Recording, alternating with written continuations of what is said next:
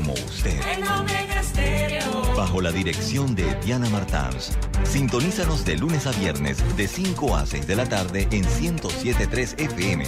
De frontera a frontera. O en omegastereo.com. Pauta en Radio. Porque en el tranque somos su mejor compañía. Pauta en Radio. La mejor franja informativa matutina Inicia a partir de este momento con un análisis completo del acontecer nacional e internacional. Noticiero Omega Estéreo. Omega Stereo Noticias.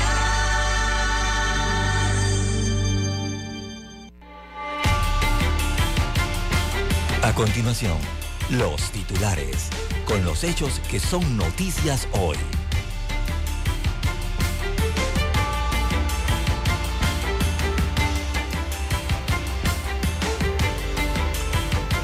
Petro plantea en Estados Unidos la necesidad de la transmisión eléctrica Colombo-Panameña.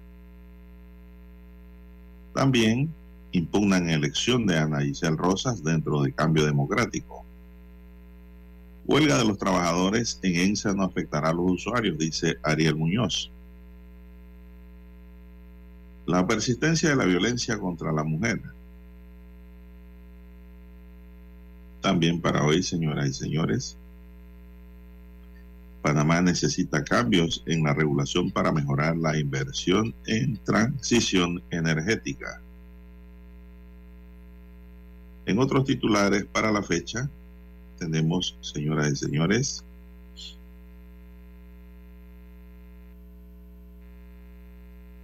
otros titulares, tenemos Cortizo inauguró el centro de operación municipal de Chepo. El gobierno seguirá manejando el mayor vertedero de basura de Panamá tras descartar otra empresa para la administración de Cerro Patacón. Tenemos también un accidente se produjo cuando una persona viajó a la inauguración de la Feria Internacional de Azuero y salió sin carro. Ahora veremos por qué. Colón y Panamá Metro con más casos de dengue y eso que no han llegado las lluvias, señoras y señores. Hay que pues tomar todas las medidas preventivas del caso. Toledo se entrega a la justicia de Estados Unidos para ser extraditado a Perú. También tenemos que encuentran dos cuerpos para el área de Villa Grecia. Persona cae al mar en Bocas del Toro en su auto y se ahogó. Esto ocurrió en un muelle. Bien, amigos y amigas, estos son solamente titulares. En breve regresaremos con los detalles de estas y otras noticias. Estos fueron nuestros titulares de hoy. En breve regresamos. Todos los miércoles damos un vistazo al pasado. Artistas que nacieron, que fallecieron, canciones, álbumes, películas que estaban de número uno en diferentes listados alrededor del mundo. Datos históricos y curiosos. Todos los miércoles, un día como hoy. De 9.30 a 12 del mediodía, por los 107.3 de Omega Estéreo.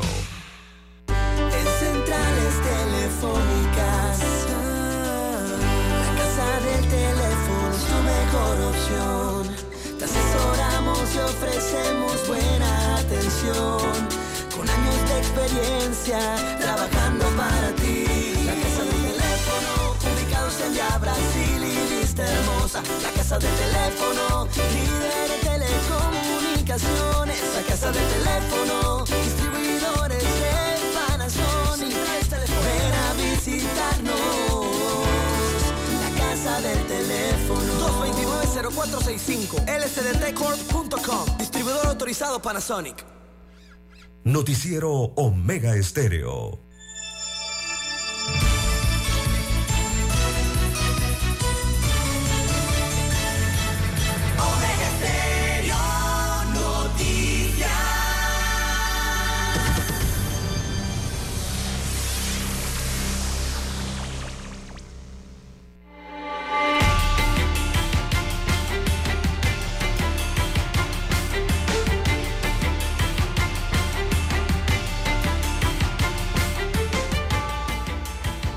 Amigos y amigas, muy buenos días.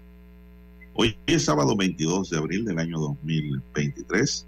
En el tablero de controles está don Roberto Antonio Díaz. En la mesa informativa le saluda Juan de Dios Hernández Sanjur para presentarle las noticias, los comentarios y los análisis de lo que pasa en Panamá y el mundo en dos horas de información, iniciando esta jornada como todos los días, con fe y devoción, agradeciendo a Dios Todopoderoso por esa oportunidad que nos da de poder compartir una nueva mañana y de esta forma llegar hacia sus hogares, acompañarles en sus vehículos, en sus lugares de trabajo y donde quiera que usted se encuentre a esta hora de la madrugada.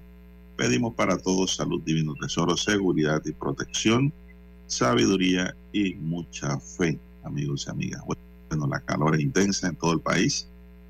Eh, las aves piden agua, don Roberto. El cantar de las aves no se da por felicidad para que sepan, sino que están pidiendo agua agua, así como en los tulecos, cuando la gente está empetrolada y está ese sol ardiente y la gente empieza a gritar agua, agua. Eso significa que no están felices. Quieren es que los mojen para sentir un poco de tranquilidad. Bueno, así mismo están las aves en todo el país eh, cantando porque lo que quieren es agua y más agua. Bueno, esperemos que pronto eh, llueva Muchas gracias a los amigos oyentes por esperarnos, por estar siempre con nosotros. Pedimos para todos salud, divino tesoro, seguridad y protección, sabiduría y mucha fe. Me pueden escribir a mi WhatsApp doble seis catorce catorce cuarenta y cinco para cualquier información, pregunta o consulta doble seis catorce catorce cuarenta y cinco. Entonces Lara está en Twitter. Buenos días, don César. ¿Cuál es su cuenta? Muy buenos días, don Juan de Dios. Buenos días a todos los amigos oyentes. Bueno, mi cuenta en la red social Twitter y también para Instagram es arroba César R. Arroba César R. Allí puede enviar sus mensajes, sus comentarios, denuncias, fotodenuncias, videodenuncias, también el reporte del tráfico temprano por la mañana. Recuerda esos incidentes, los ya accidentes, bueno, todo eso lo puede enviar allí, información que le sirve al resto de los conductores. Buenos días, eh, don Roberto Antonio Díaz, allí en la técnica, en las cuchillas, en el control maestro, como todos los días bien temprano, ¿no? Durante este mes. También buenos días para usted, don Juan de Dios, y todos los amigos oyentes a nivel de la República de Panamá, los que están ya conectados a través de las plataformas con la aplicación de Omega Stereo. Usted nos puede escuchar a través de ella en el celular, en su dispositivo móvil. Si no la tiene, bueno, la puede descargar, está a tiempo. Eh, para su sistema Android y iOS. También los que nos escuchan a través de omegaestereo.com, la cobertura allí es a nivel mundial. Los que nos sintonizan a través de la plataforma Tuning Radio, buenos días a todos. También los que nos ven, los que nos sintonizan a través del canal de televisión 856 de Tigo, televisión pagada por cable a nivel nacional. Omega Estéreo llega a su televisor. También a todos los amigos oyentes que nos sintonizan a nivel del territorio de la República de Panamá en dos frecuencias que cubren todo el país, el área de las provincias, el área de las comarcas y también el área marítima. Allí llegan las señales de Omega Estéreo, surcan el espacio Don Juan de Dios en este bello amanecer para el día de hoy. Ya la intensidad luminosa se acerca, Don Juan de Dios. Tenemos el día sábado eh, de frente ya prestado para hacer las labores eh, y las actividades para el día de hoy. ¿Cómo amanece usted? Bueno, muy bien, gracias. La Autoridad Nacional de Transparencia y Acceso a la Información, ANTAI, instruyó al IFARO a realizar una rendición de cuentas mensuales sobre la ejecución del programa de auxilios económicos. ¿Qué quiere decir esto con el primer párrafo? A mí se entender que el IFARO estaba eh, repartiendo, regalando plata sin ningún tipo de control, don César. Mm, Porque si la nota dice que la ANTAI los instruyó para que rindan cuenta mensualmente, quiere decir que ahí había un desorden único. Así es, en donde pues eh, mucha gente que, que, no necesita realmente el dinero como lo necesitan otros, fueron beneficiados con becas que increíblemente pues se les daba. Eso es un desorden único que arrancó con el gobierno de Varela, tengo entendido, y ha seguido. En este se empeoró. En este se empeoró. Bueno, sigo con la nota. Según detalló la ANTAI, como toda la información con relación al uso y disposición de fondos del Estado es pública, el IFARU se encuentra en la obligación de divulgar los nombres de los beneficiarios y montos desembolsados por el programa de auxilio económico. Agrego aquí, don César, yo quiero esa información retroactiva, no de ahora en adelante. Además, la entidad sustenta que el IFARU debe brindar detalles de los beneficiarios que han concluido sus estudios satisfactoriamente. También creo que se debe dar a conocer, así como de las sumas recuperadas por motivos de incumplimiento de los contratos de beneficio de auxilio económico con la omisión únicamente de datos sensibles, guardando para ello los parámetros de la Ley 81 de 2019. De igual forma, la ANTAI también instruyó al IFARU para que elabore un reglamento del programa de auxilio económico, así como también manuales, guías, protocolos o lineamientos que orienten acerca de la manera en que deben generarse estas solicitudes.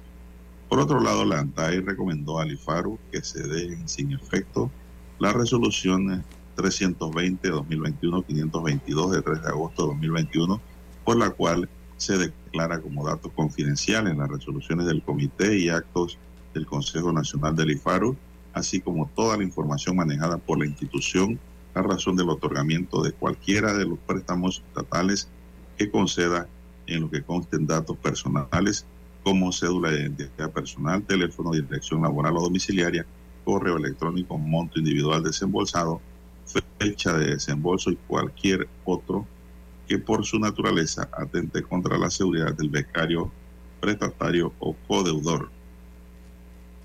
Son las 5.42 minutos, don César.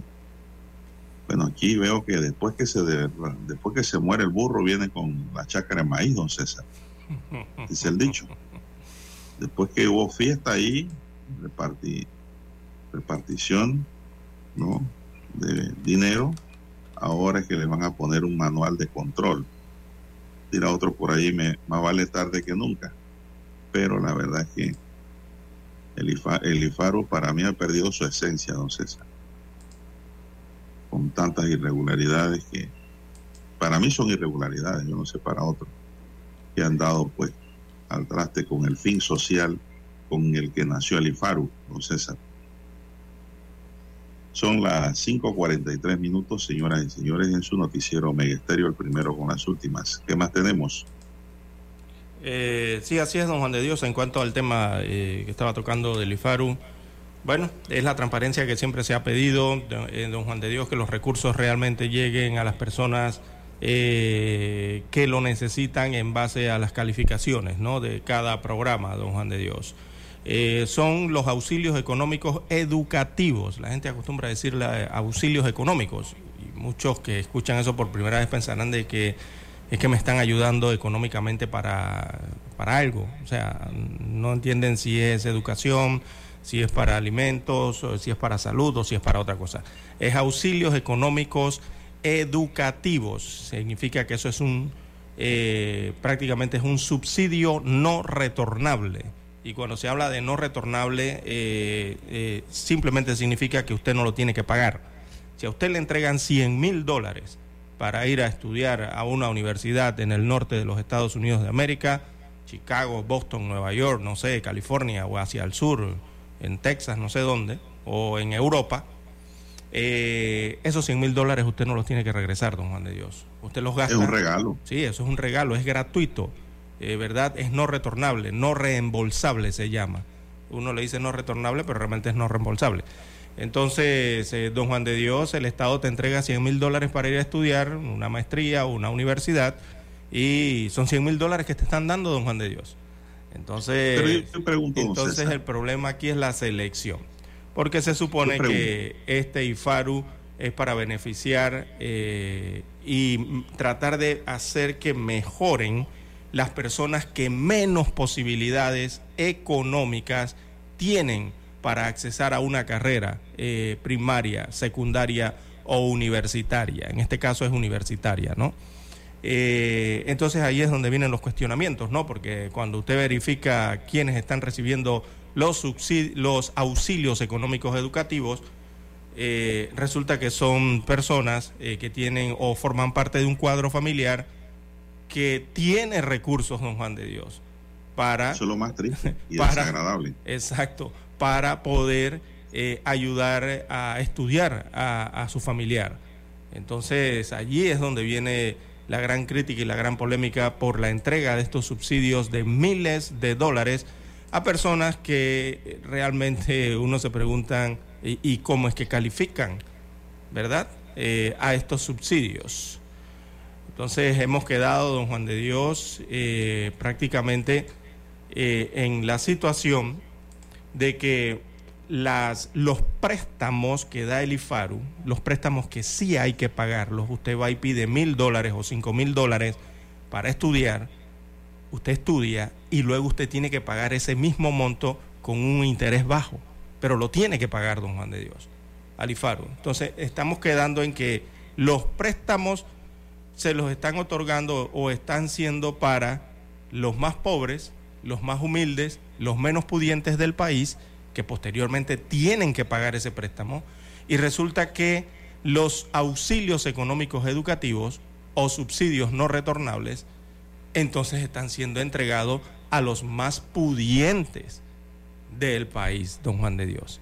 Entonces la cosa no puede ser así, eh, don Juan de Dios. Yo creo que tiene que ser más equitativa.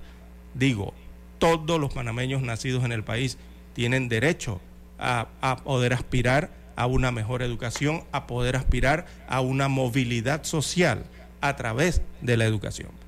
Pero, don Juan de Dios, eh, cuando se hacen las clasificaciones allí, eh, resulta que, bueno, entonces uno se queda cuál es el objetivo y la política de este tipo de programas en el IFARU. Bueno, don César, el problema es que estos auxilios económicos no son bien manejados y a mi juicio deben ser eliminados. El IFARU debe concretarse a dar becas, don César, y préstamos, y punto. ¿Qué me indica a mí cuando hay auxilios económicos? Que ese estudiante que le han dado auxilio económico es un turrito, porque no clasifica para becas y los papás no se quieren comprometer en préstamos.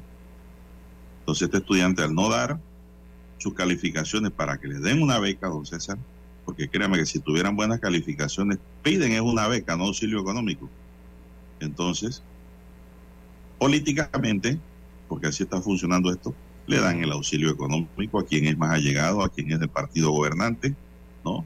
Eh, quién está mejor conectado, eh, qué relación hay de esa persona con el gobierno, en fin, es decir, no se utilizan los mejores criterios para darle un uso, un fin social, don César, a los recursos económicos que son precisamente de todos y sobre todo, y lo que más duele, que son de gente humilde y trabajadora que le descuentan su seguro educativo para darle el dinero a los ricos. Sí, porque la plata sale del seguro educativo. Usted dio en el clavo. El dinero sale de todos los panameños. ese dinero lo da usted y lo doy yo, don César. Exactamente, don Pero para los ricos no. Eso no es para los ricos. Mi dinero yo quiero que le vaya alguien que tenga menos que yo, don César. Pero no, aquí no es así. Aquí todo es político y es repugnante, don César. Estoy hablando aquí con y, me siento repugnado por esas acciones de, los dos últimos gobiernos, porque no puedo decir que esté solo, pero este lo ha incrementado, don César, y de una manera sin máscara, descarado, don César. Entonces, ¿hacia dónde vamos con este relajo? ¿Por qué? ¿Por qué mejor no sacan una partida y ahí se la dan al presidente Nito Cortizo para que él dé los auxilios económicos? y no utilicen el IFARU, los recursos del IFARU en este tipo de acciones abusivas de la población, don César. Eso de, no, no, pida su beca. Y si no hay beca, no le da, bueno, pida su préstamo. Y si no da, bueno, a trabajar, como hicimos, hicimos la mayoría, a trabajar y a pagarnos nuestros estudios. Así es. es. Es la única forma de avanzar. Bueno, don Juan de Dios, eso es lo que está ocurriendo acá en Panamá. Mire, eh, la música que escucho de fondo es porque acabo de abrir las redes sociales y bueno, me envían allí a través del WhatsApp un video de, eh, estas son unas becas, estas son las becas eh, centroamericanas, estas son del Salvador, si mal no recuerdo aquí, esas, las Rocket Dalton, sí, esas son del Salvador. Son becas universitarias completas, don Juan de Dios. Entonces hay un hermoso video, ¿verdad?, de la República del Salvador de cómo hace entrega de estas becas y cómo clasifica a los estudiantes que eh, reciben estas becas que son 100%, don Juan de Dios.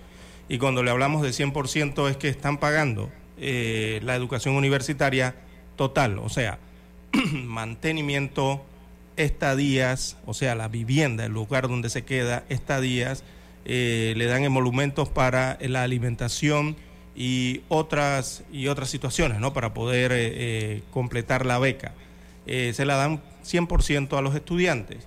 Entonces, cuando uno ve estos videos, don Juan de Dios, y la forma en que entregan estas becas, mire que para clasificar en esas becas en El Salvador, uno de los requisitos que tiene esta beca, hay varias, pero en específico esta, es que no pueden participar eh, estudiantes que sean familiares eh, cercanos a funcionarios del gobierno del Salvador.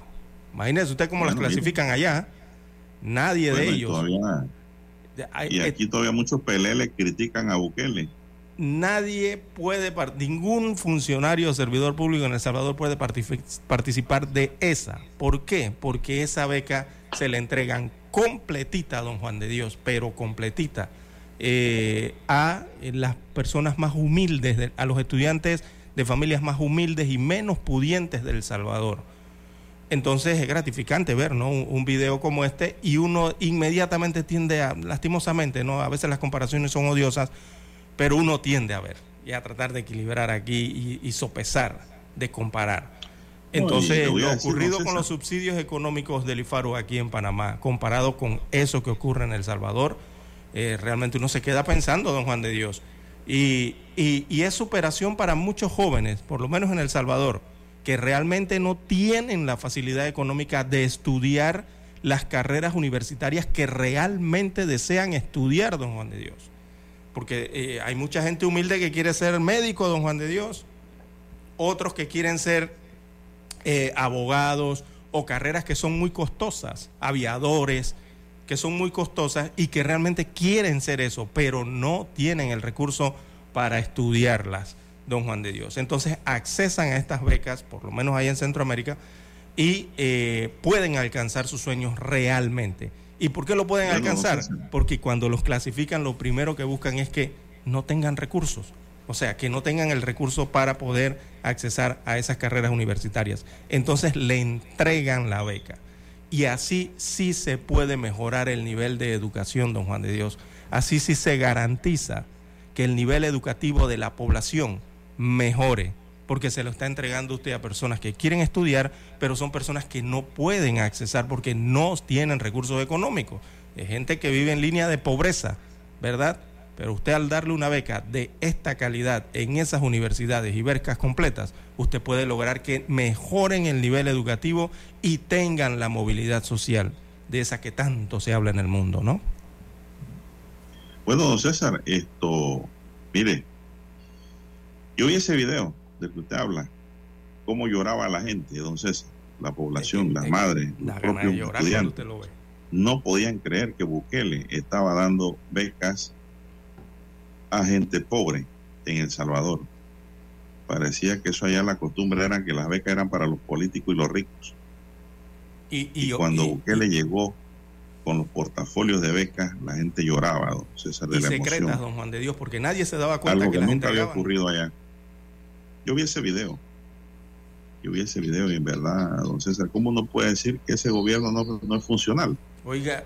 Es un gobierno que está cambiando El Salvador, don César. Sí, mire, el hombre se ha metido de lleno. Sí, El Salvador tiene tres veces menos presupuesto que Panamá, don Juan de Dios Nacional. Panamá tiene tres hasta cuatro veces más el dinero presupuestario anual del que puede poseer El Salvador. Por eso usted, que hay que dar un golpe de timón en el 2024, don César, y producir los cambios necesarios y mire usted a nivel ejecutivo y de asamblea. Y mire usted cómo manejan el presupuesto en este país centroamericano. Pero ¿por qué lo pueden hacer? Porque eso se llama prioridad en el gasto. Saben en qué priorizar, don Juan de Dios. Aquí en Panamá todavía vemos en muchos aspectos que no saben priorizar el presupuesto nacional eh, y lo destinan a rubros o a acciones que realmente no las requieren, don Juan de Dios, cuando hay otras prioridades nacionales que atender. Así es, son las 5.55 minutos, don César. Oiga, yo recuerdo que en el gobierno de Martín Torrijos, don César, aquí se fue mucha gente a estudiar a Cuba. Sí, sí. Uh, se Y, médicos y- y- graduados y en- salieron gente de, de áreas bien pobres, don indígenas, César. sí. y, eh, áreas indígenas, áreas marginales, como le llama el otro, a las áreas de las afueras de la ciudad. No a la Y piscina. hoy al día, es, no, eh, esa gente hoy día son médicos, don César, Correcto. y ejercen la medicina en Panamá, quiere decir que aprovecharon esa oportunidad.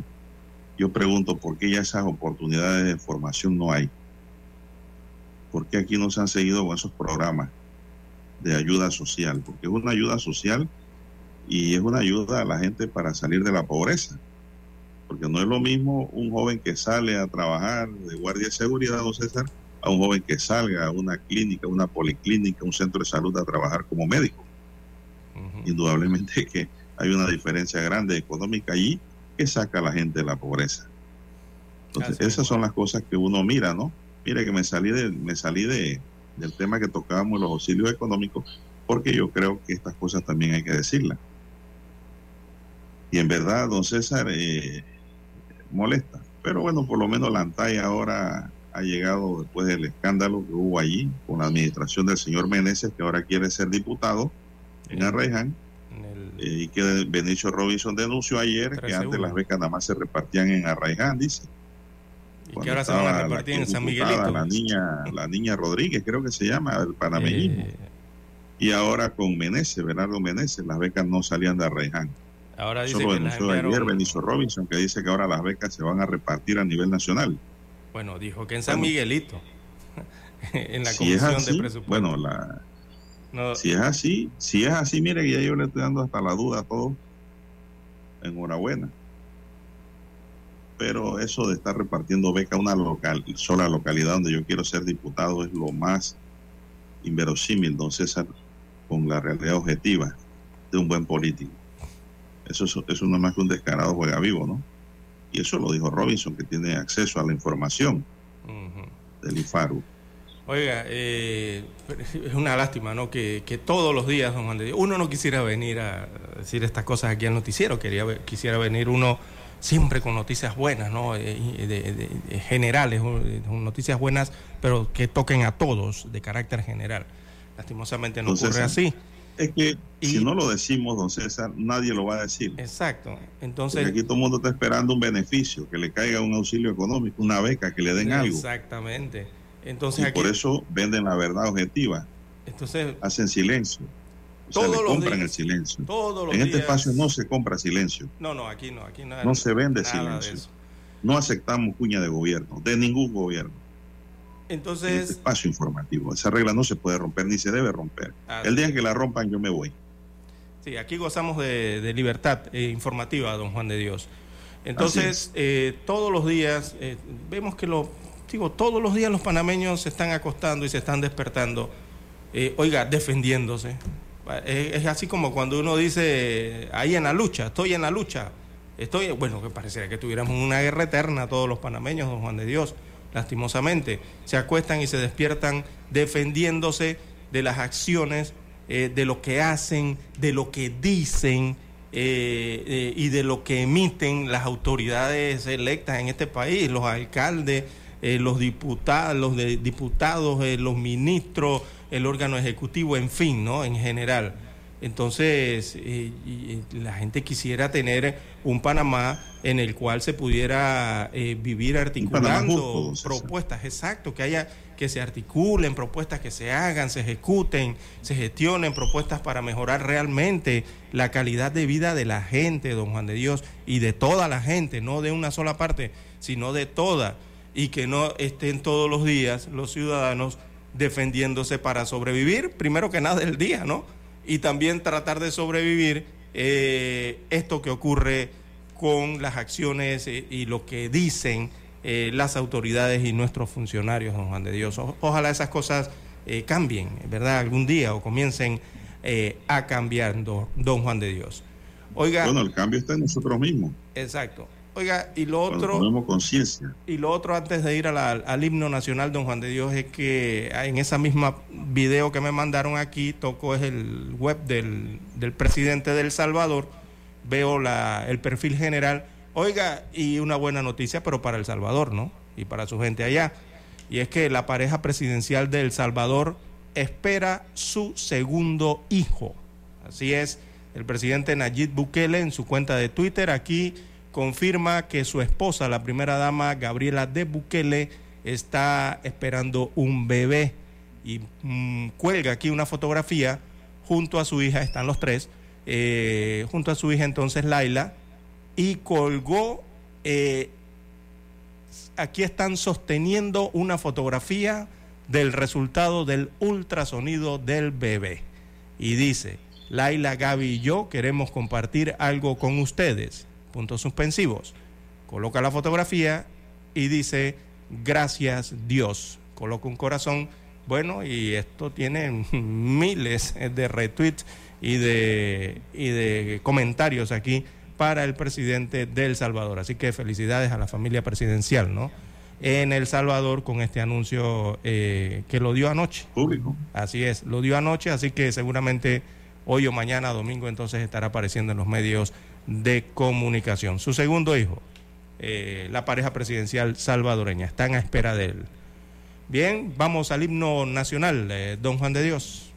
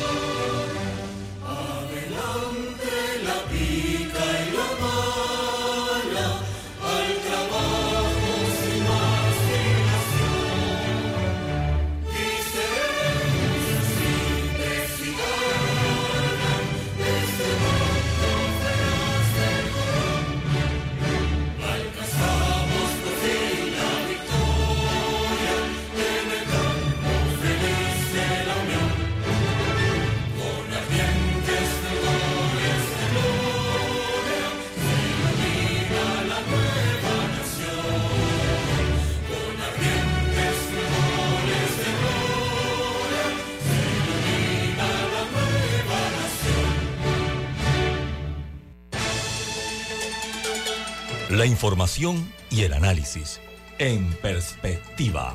De lunes a viernes, de 7.30 a 8.30 de la mañana. Con Guillermo Antonio Adames, Rubén Darío Murgas y Camila Adames Arias. En perspectiva. Por los 107.3 de Omega Estéreo. Para anunciarse en Omega Estéreo, marque el 269-2237. Con mucho gusto le brindaremos una atención profesional y personalizada. Su publicidad en Omega Estéreo La escucharán de costa a costa y frontera a frontera. Contáctenos 269-2237.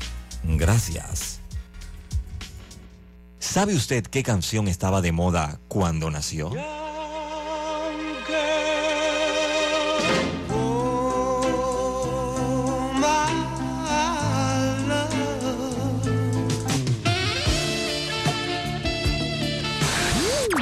Cuando el hombre llegó a la luna, ¿cuál era el tema que estaba sonando en la radio?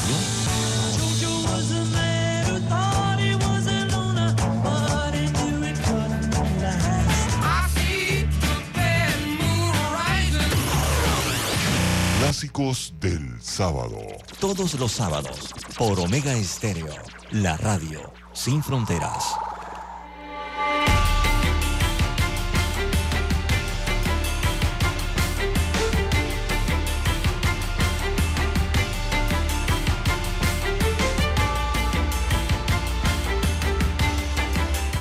Bueno, ya son las 6, 7 minutos, 6, 7 minutos.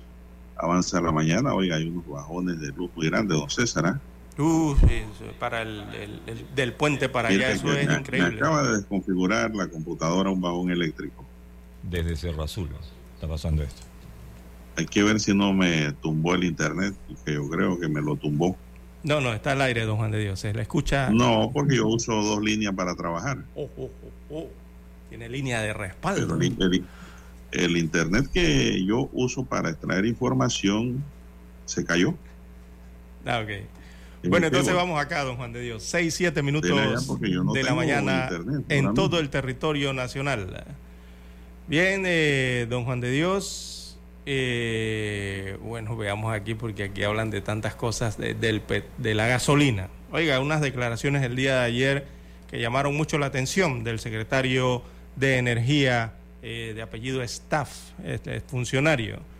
Bueno, eh, don Juan de Dios, tenemos en este tema, eh, dice mi diario hoy, los que usan gasolina de 95 octanos pueden usar de 91. Esto según el secretario de Energía eh, de la República de Panamá. Eh, recordemos que el subsidio para la gasolina de 95 octanos llegó a su fin el día de hoy, o, va a llegar hoy ya a su fin, ¿no? Ante el fin de este subsidio estatal para este tipo de combustibles, eh, el secretario Jorge Rivera Staff, es su nombre completo, manifestó que no pasa nada si se utiliza en su lugar la gasolina de 91 octanos, que sigue con subsidio hasta el mes de mayo.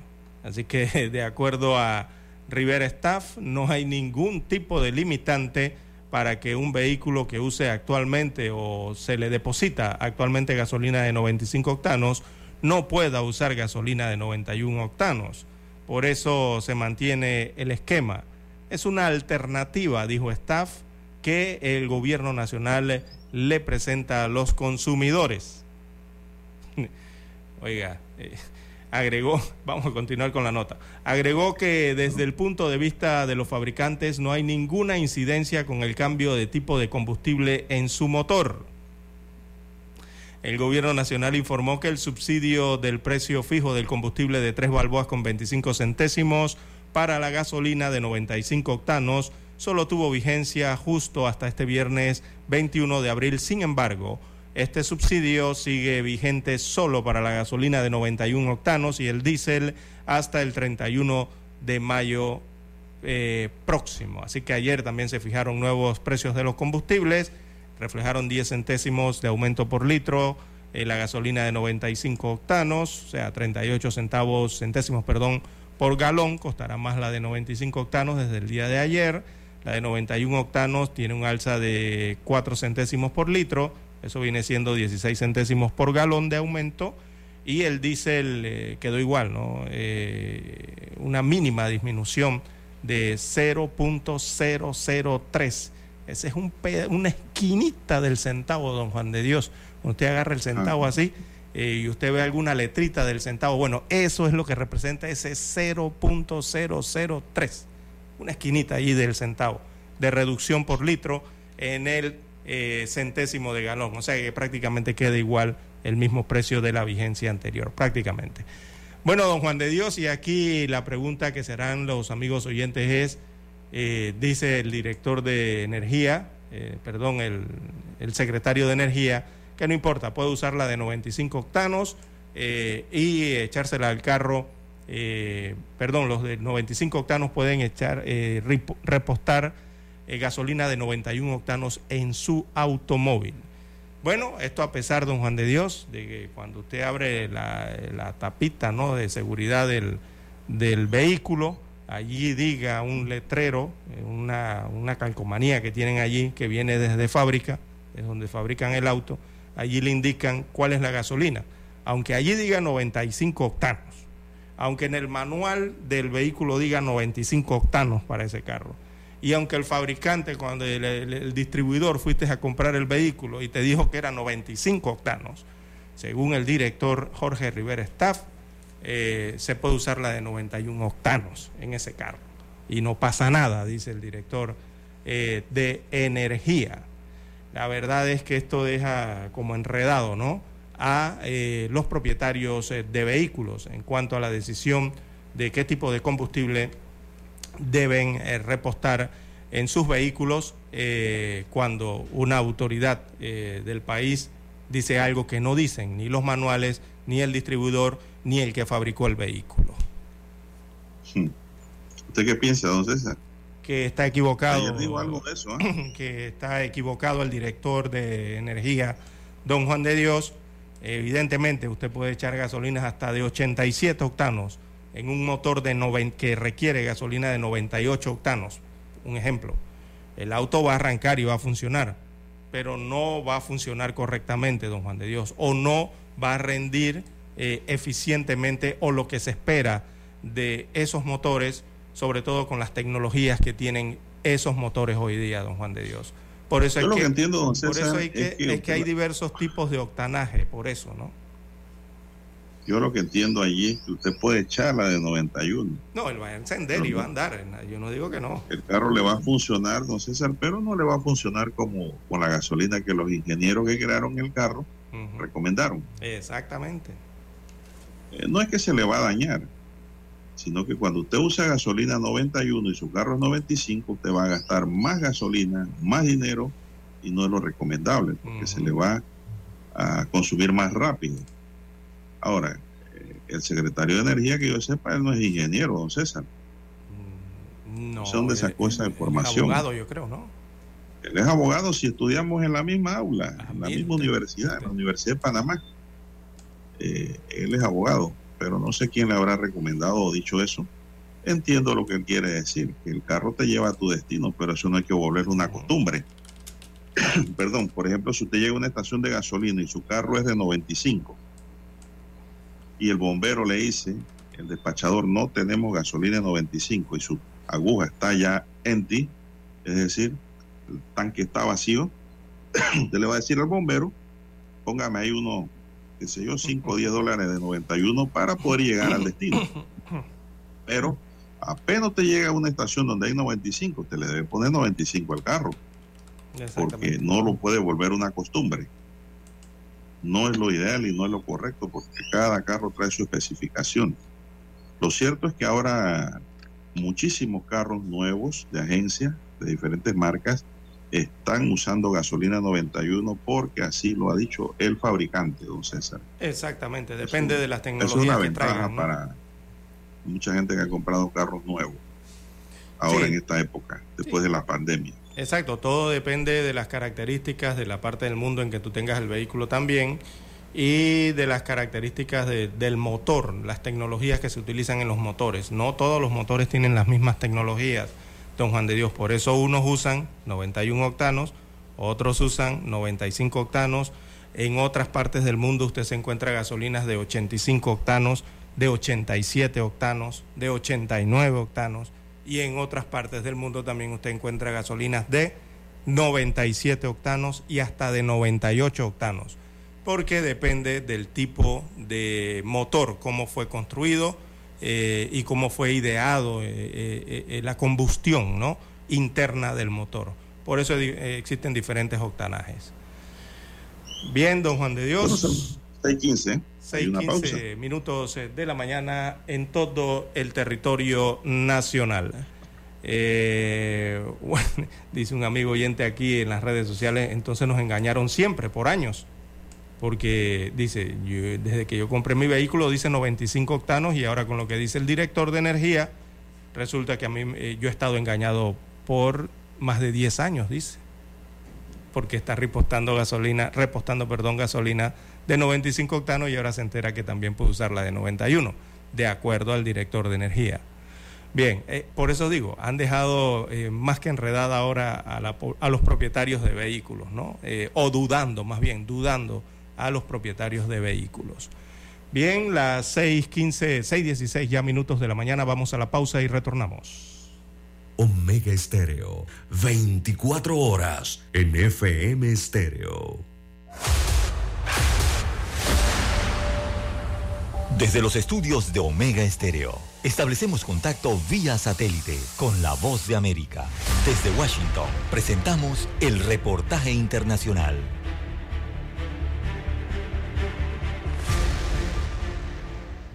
El presidente Daniel Ortega en un reciente discurso prometió públicamente liberar a más de 60 opositores que permanecen en el país. Están inventando que hay más presos políticos. Yo les digo a todos esos gobiernos, eh, junto con el de Estados Unidos, que hablan de que hay más presos políticos, que nos pasen la lista y se los vamos a mandar. Yo creo que es probable que haya un destierro de las personas presas políticas que aún eh, eh, se mantienen en las cárceles, entre ellas Monseñor Rolando Álvarez. La idea de expatriar a más nicaragüenses es un sabor agridulce para activistas de derechos humanos, quienes celebran la libertad pero rechazan el destierro forzado.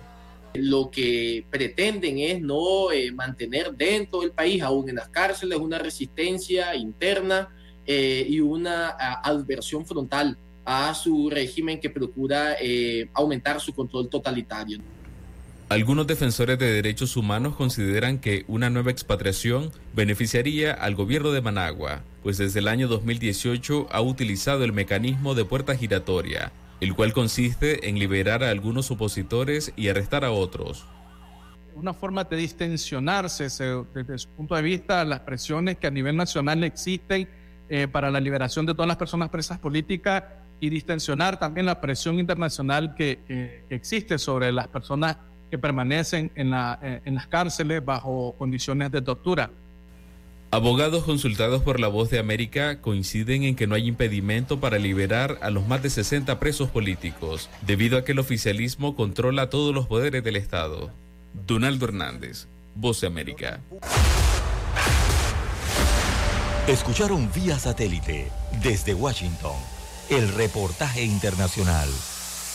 ¿Sabe usted qué canción estaba de moda cuando nació?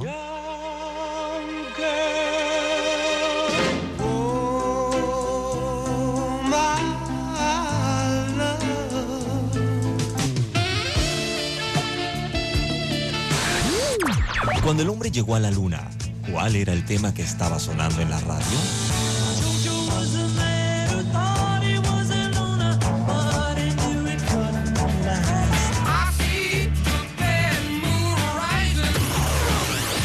Clásicos del sábado. Todos los sábados por Omega Estéreo, la radio sin fronteras.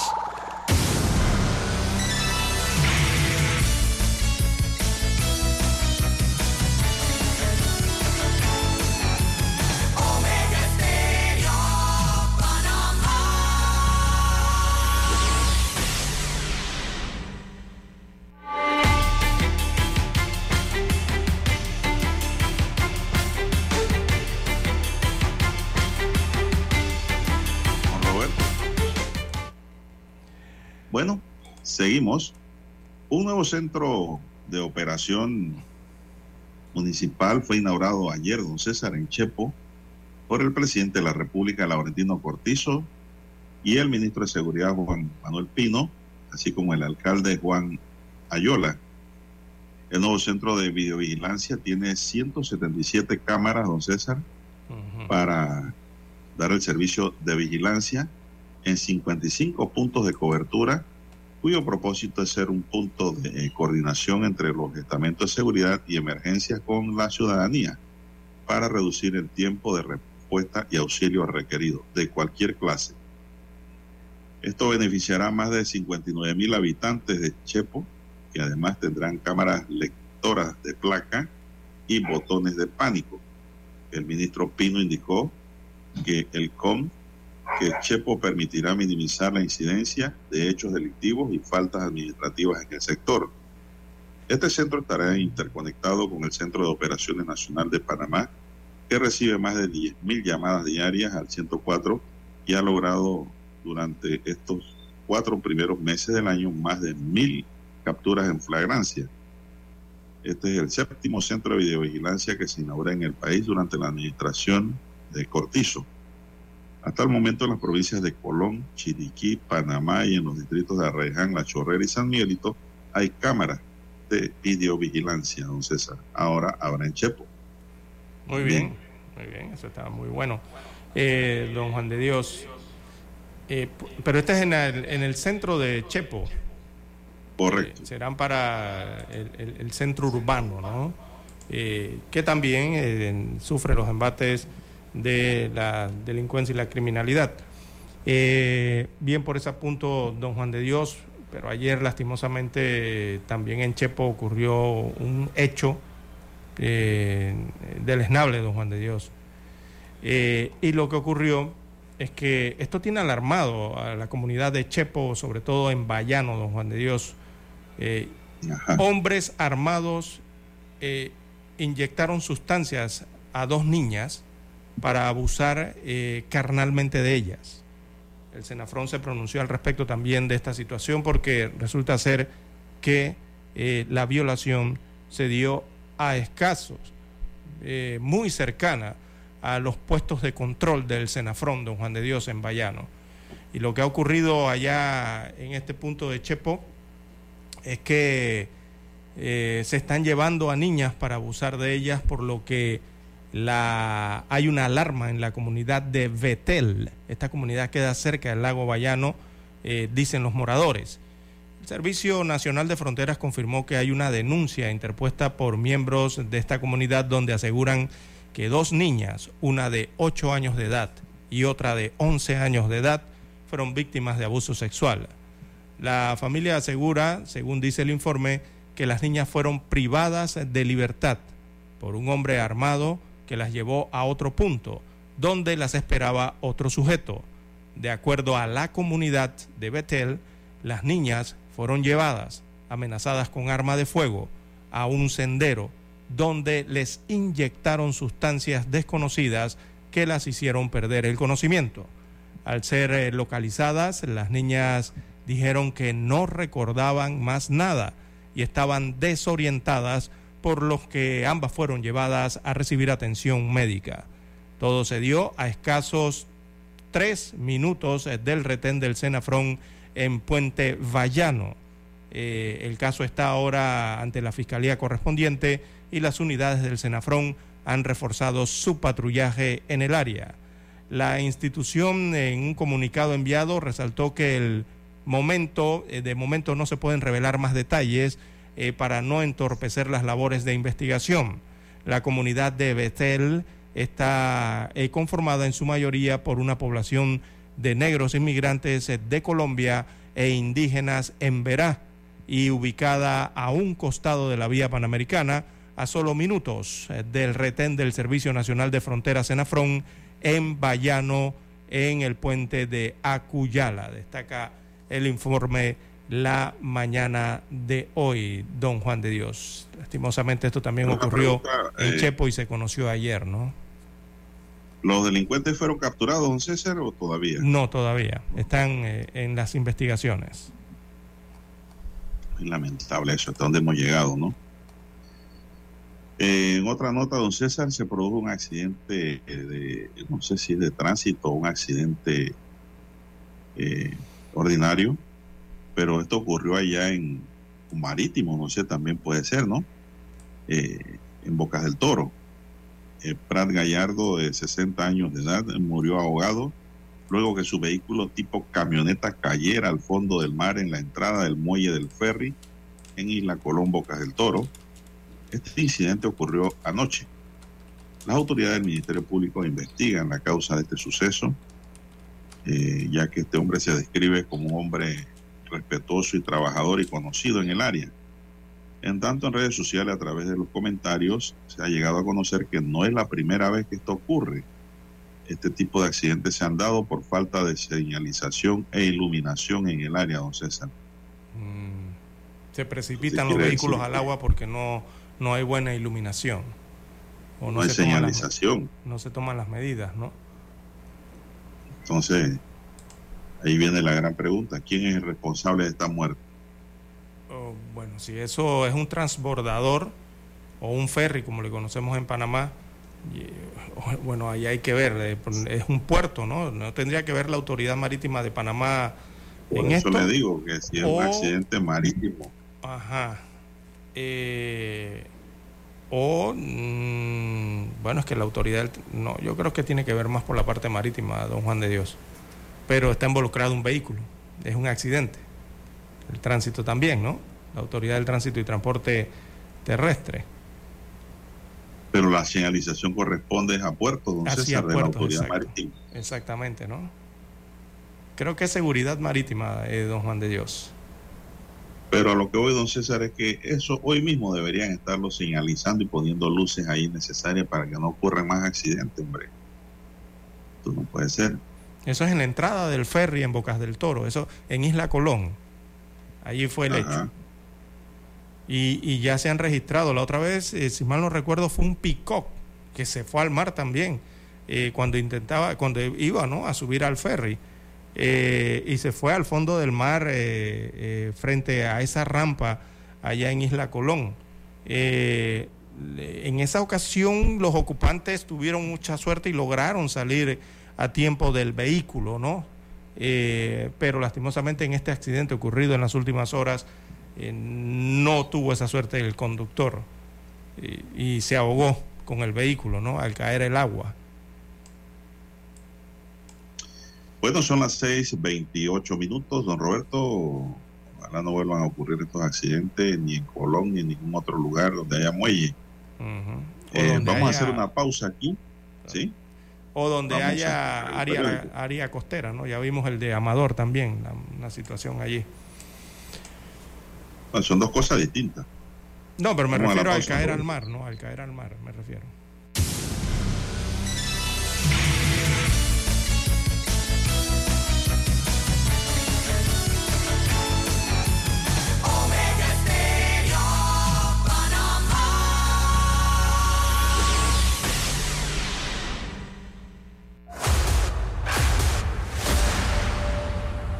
Desde los estudios de Omega Estéreo, establecemos contacto vía satélite con la voz de América.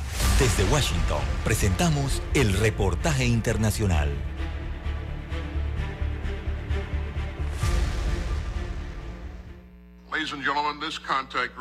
Damas y caballeros, este grupo de contacto todavía se guía por la claridad moral.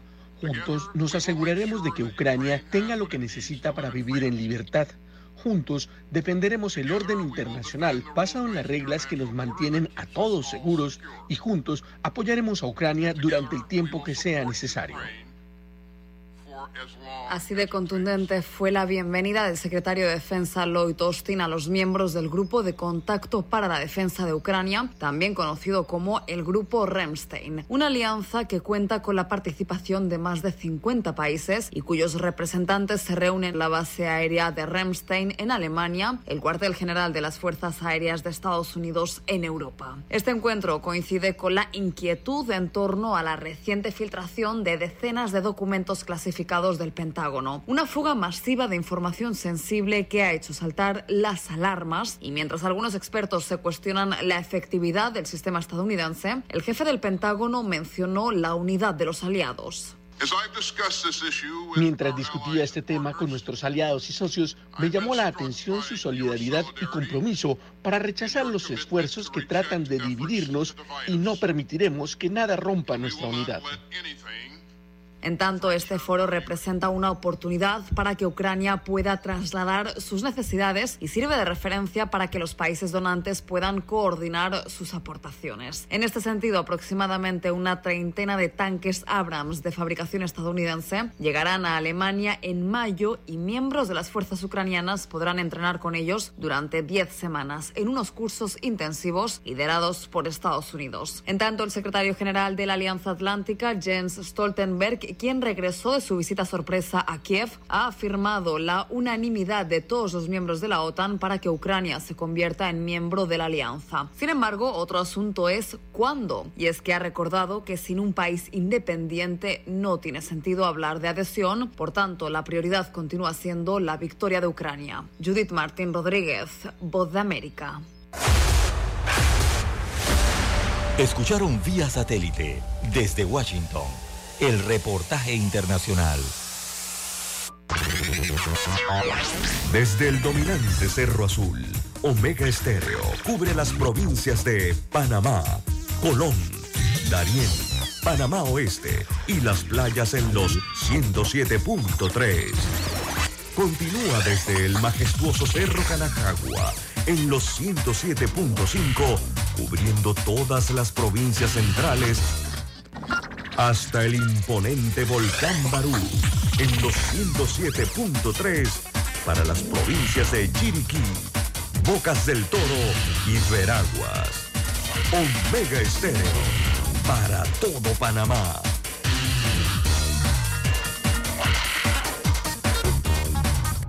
Noticiero Omega Estéreo. Las noticias impresas en tinta sobre papel. Con ustedes. Escuchando el periódico. Los titulares de las primeras planas de los diarios estándares de circulación en Panamá.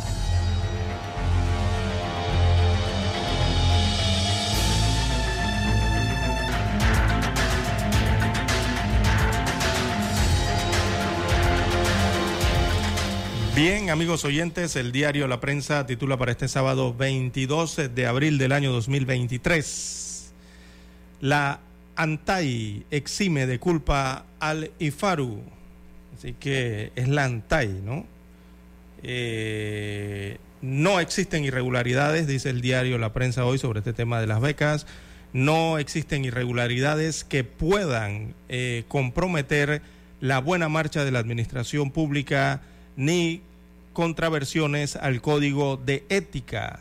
Esta es la parte de las eh, conclusiones a las que llegó la Autoridad Nacional de Transparencia y Acceso a la Información, ANTAI, en el proceso administrativo que emprendió esa entidad luego del escándalo surgido por los auxilios económicos escolares otorgados a personas allegadas a políticos del gobernante partido Revolucionario Democrático y de la Asamblea Nacional.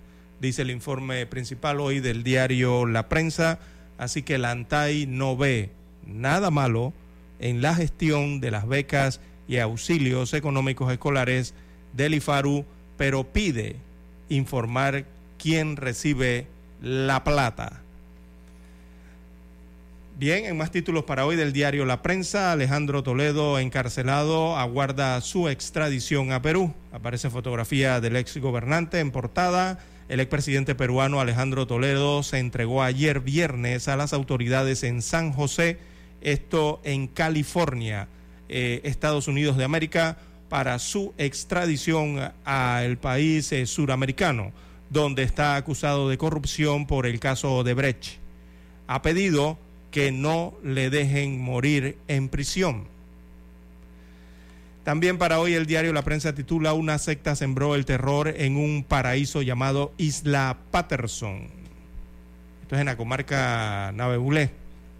Así que la supuesta secta agredió a niños y mujeres de la comunidad de Isla Patterson en el distrito de Cusapín, esto en la comarca Navebulé. Hoy sus autoridades locales y habitantes aún no salen del asombro de lo ocurrido aquel día, cuando bajo el pretexto de una religión y de sacar demonios, varias personas resultaron heridas y con quemaduras. Cinco eh, fueron a parar a un hospital, destaca el reporte de la prensa. También reformas eh, del conato a la caja del Seguro Social insostenibles e inconvenientes. Eh, este es un proyecto de ley que fue presentado por esta Asociación de Trabajadores. Así que el Consejo Nacional de los Trabajadores Organizados por sus siglas CONATO propone una serie de modificaciones a la ley orgánica de la Caja del Seguro Social sin medir el alcance de las reformas. Eh, en el proyecto de ley 748, ese es su número, propuesto por CONATO, se indica que todas las personas tienen derecho a contar con el mismo acceso a los servicios de seguridad social, sin especificar si eso contempla o incluye a personas no aseguradas. Además, el proyecto propone la revisión eh, periódica de las pensiones para adaptarlas a la evolución del costo de la vida del país. Eso que, como, que, que se conoce como in, indexación. Bien, en más títulos, en la mañana de hoy, el diario La Prensa titula, veamos la plana de deportes, eh, un clásico de fútbol con mucho valor. Esto está en la página 7A.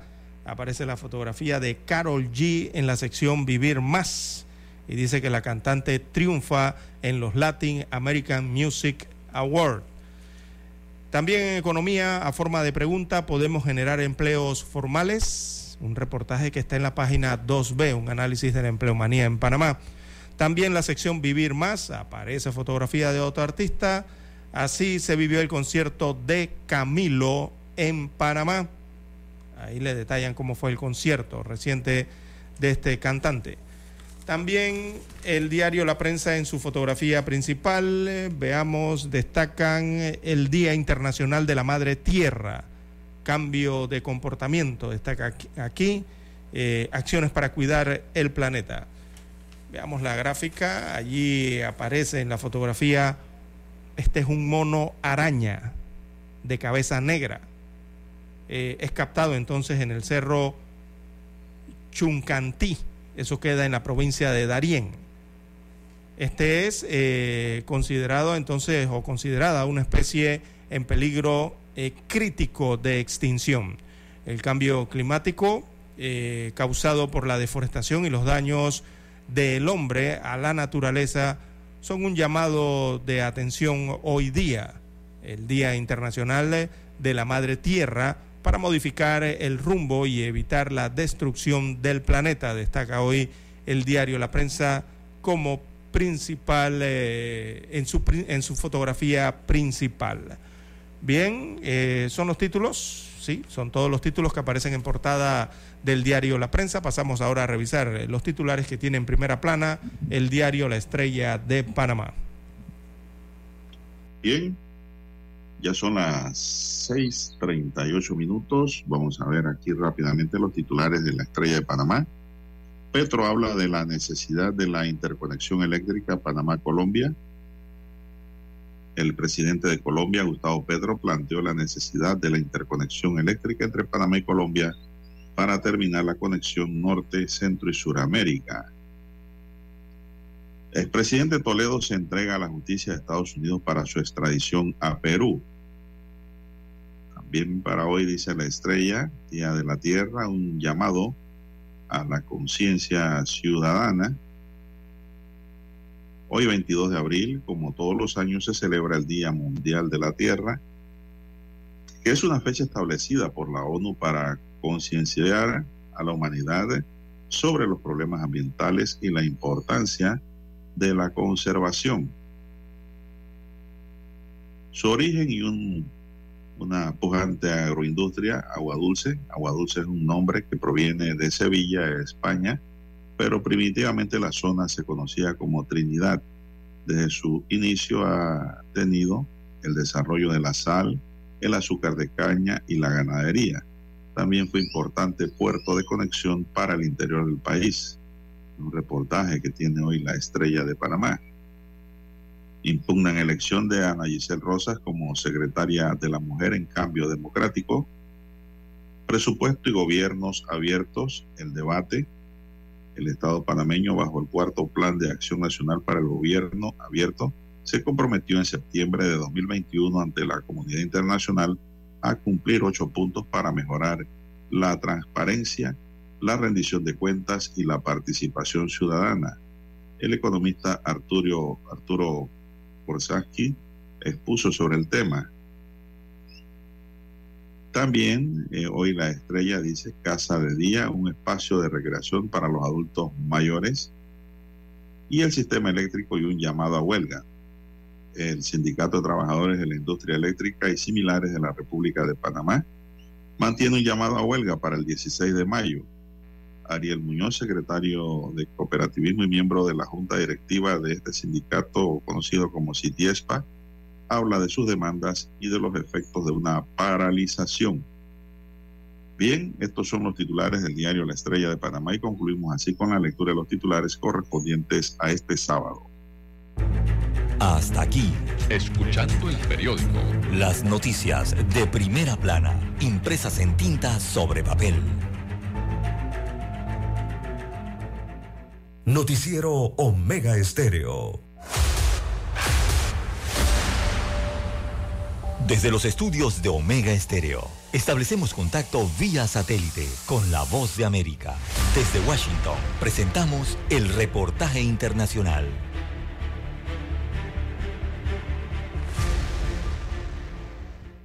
El histórico lanzamiento del nuevo cohete fabricado por la empresa estadounidense SpaceX, de propiedad del multimillonario Elon Musk, dejó un sabor agridulce entre los millones de personas que siguieron de cerca este segundo intento de despegue, luego de que el lunes debiera ser cancelado en un primer intento por fallas en una de sus válvulas de combustible. Transcurrían algunos minutos después de las 9 de la mañana, hora del centro de los Estados Unidos, cuando el imponente rugido del cohete más grande construido por el hombre rompió el silencio de las cercanías de Boca Chica Beach en Texas. Cerca de allí, cientos de personas se agolparon para ver en primera fila el histórico momento y con un conteo regresivo enérgico empezaron a gritar, vamos bebé, vamos.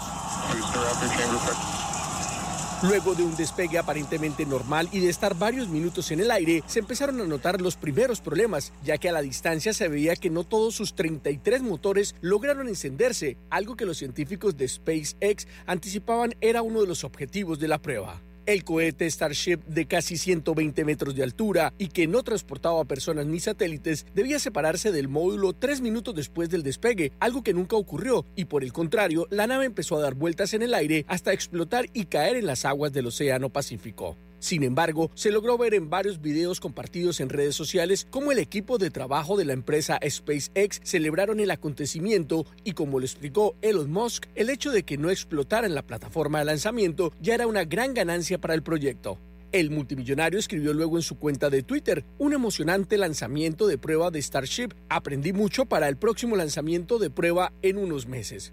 Otros científicos de la empresa como John Inspurker, comentarista e ingeniero de transmisión en vivo de SpaceX, dijo en la transmisión, Nunca se sabe exactamente lo que va a pasar, para luego agregar, pero como prometimos, la emoción está asegurada y Starship nos dio un final bastante espectacular. A pesar del vuelo abreviado, llegaron felicitaciones del jefe de la NASA, Bill Nelson, y otros en la industria espacial.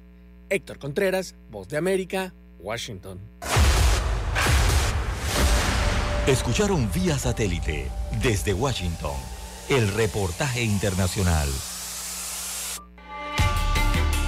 Es momento de adentrarnos al mar de la información. Este es el resultado de nuestra navegación por las noticias internacionales más importantes en este momento.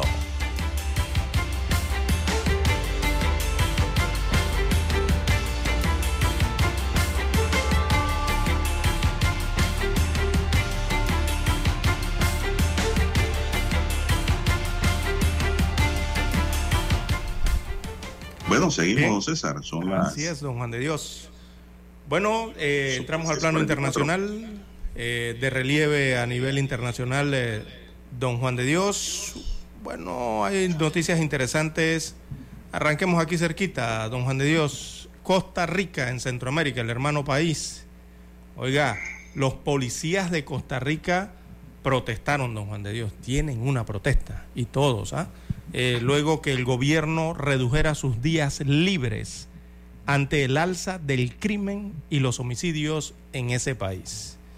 Así que diversas manifestaciones de policías, o sea, de la fuerza pública, eh, se han producido en Costa Rica en protesta por la medida del gobierno que redujo sus días de descanso para poner en práctica un operativo especial contra el crimen organizado.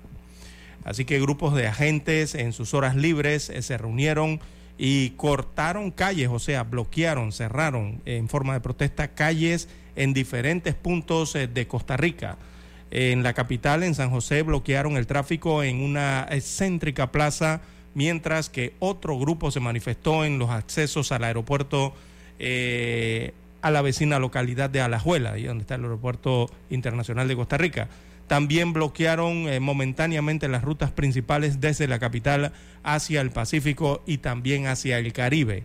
Y esto lo está haciendo la policía de Costa Rica. Además, eh, se registró una manifestación en las afueras de la casa particular del presidente de Costa Rica, Rodrigo Chávez, a quien acusan de haber acortado sus jornadas de descansos. ¿Y qué es lo que está pasando, don Juan de Dios? Es que el mandatario costarricense anunció el pasado miércoles un incremento de 700 nuevos agentes, por un lado, pero también anunció un cambio en los horarios de los actuales uniformados, que antes disfrutaban seis días de descanso por seis días de trabajo, y ahora deberán trabajar seis días y descansar cuatro. O sea, le están reduciendo le reducen dos días, ¿no? Eh, la cantidad de horas de dos días. Así que esto no ha caído muy bien en la fuerza pública de Costa Rica y han salido a protestar y a cerrar las calles por esto.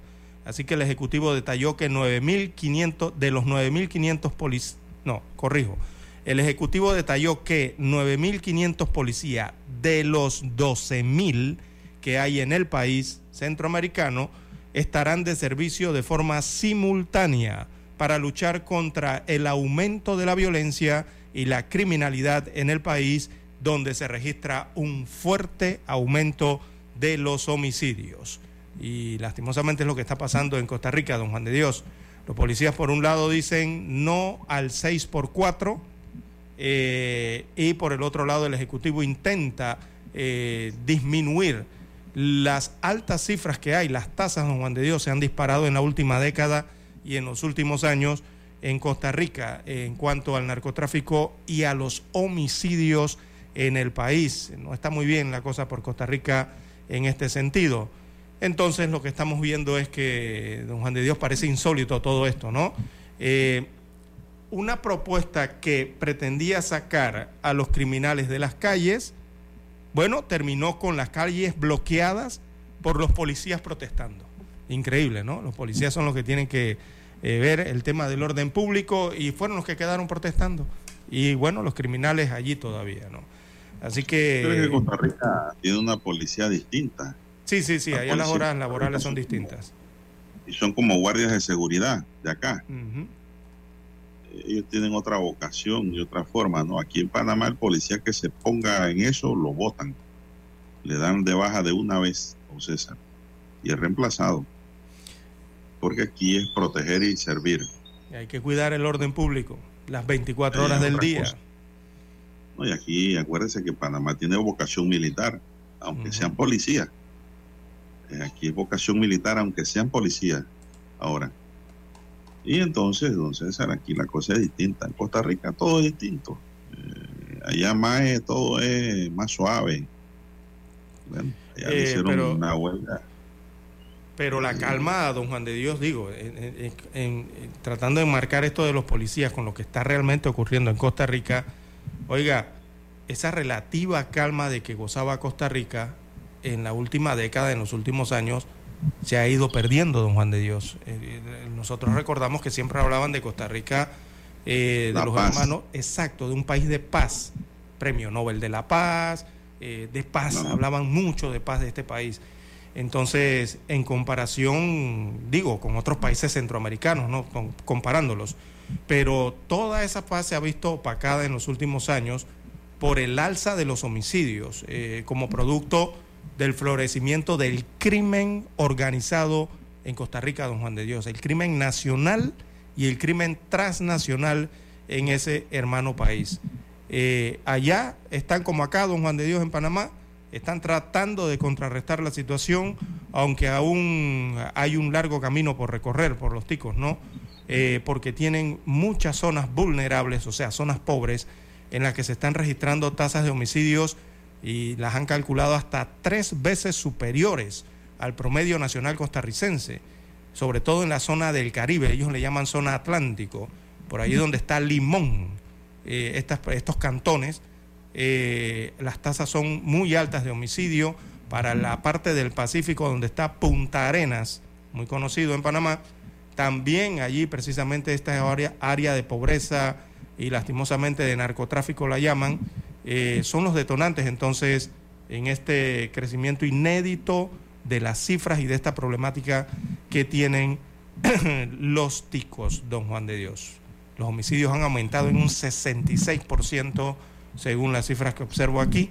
Eh, en Costa Rica. Lo que pasa es que esta policía, esta policía tica está acostumbrada, don César, a, A la a paz. cogerla suave, a trabajar suave.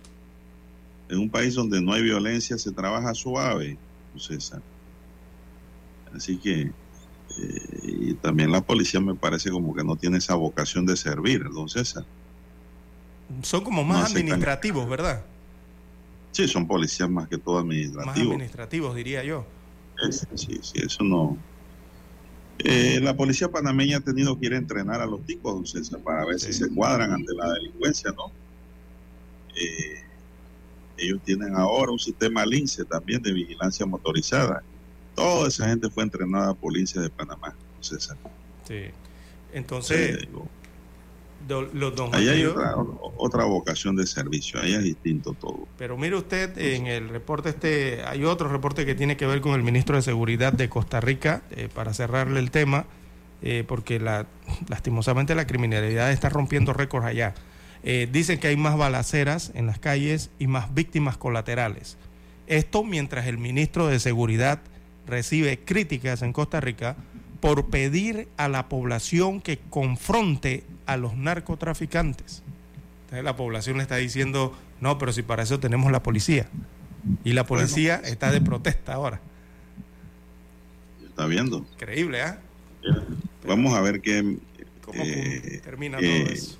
qué sucede allá en Costa Rica, don César. Es 6.53 una, una policía netamente civil, la que tiene Costa Rica. En Panamá dicen que es una policía civil, pero me parece que es una policía con otra vocación, ¿no? Porque acá el área es más caliente todavía que allá. Sí.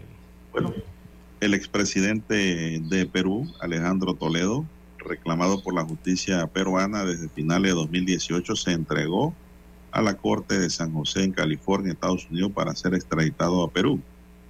El expresidente llegó al tribunal a la hora prevista, 9 de la mañana, y evitó entrar por la puerta principal para no encontrarse con los medios de comunicación, según contó AF una fuente en su entorno. En una entrevista concedida en exclusiva a EFE en la víspera de su citada a su citación judicial, Toledo exigió a la justicia de su país que no permita su muerte en prisión. El expresidente estaba obligado a entregarse a las autoridades el viernes por la mañana en el edificio Robert F. Pickman, sede del Tribunal del Distrito Norte de California en la ciudad de San José. Está previsto que Toledo pase a disposición del Servicio Federal de Aguaciles, que lo mantendrá en una cárcel en San Mateo, Estados Unidos, antes de enviarlo a Perú. El exmandatario ha manifestado en declaraciones a F horas antes de su entrega que desconocía el tiempo que permanecerá recluido en Estados Unidos y quienes irán de Perú, desde Perú para ejecutar la extradición que según su equipo legal debe pasar a manos de la Interpol próximamente. Toledo dice la información, es imputado en su país por la presunta comisión de los delitos de lavado de activos, colusión y tráfico de influencias en relación con el escándalo Odebrecht, que a su vez forma parte del conocido caso Lavajato y que salpicó a diferentes dirigentes latinoamericanos. En 2019, el fundador del extinto partido Perú Posible ya fue arrestado en California y donde impartía clases en la Universidad de Stanford por el mandato de extradición que pesaba sobre él, pero un año después fue puesto en régimen de arresto domiciliario tras considerarse que su salud podría peligrar durante la pandemia. En septiembre de 2022, la justicia estadounidense dio luz verde a la extradición de Toledo a Perú. Y es que dice sentir miedo, don Juan de Dios, sentir miedo de la cárcel peruana. Él ha dicho que las cárceles peruanas son peor que China o Irán, según lo que ha dicho Alejandro Toledo en sus recientes entrevistas, ¿no? Y por eso está pidiendo a la justicia peruana que no permita su muerte en la, en la prisión. Digo, él fue presidente y sabe cómo, cómo es el sistema penitenciario eh, de su país. Eh, por eso dice, le pido a la justicia peruana que no me mate en la cárcel. Déjenme luchar con argumentos, dijo. Eh, también eh, recordemos que este mandatario dijo recientemente que su salud es muy mala, según dijo, ¿no? Eh, él toma 14 pastillas diarias, 14 medicamentos. Dice que tiene hipertensión y que sufre por los remanentes del cáncer. Eh, dijo AF, eh, solo respeten eso, no han probado nada y ya me quieren meter en la cárcel.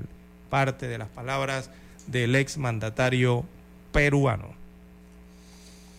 Bien, las 6.56, eh, 6.56 minutos eh, de la mañana en todo el territorio nacional. Bien, en más informaciones eh, para la mañana de hoy, eh, vamos a Europa, don Juan de Dios.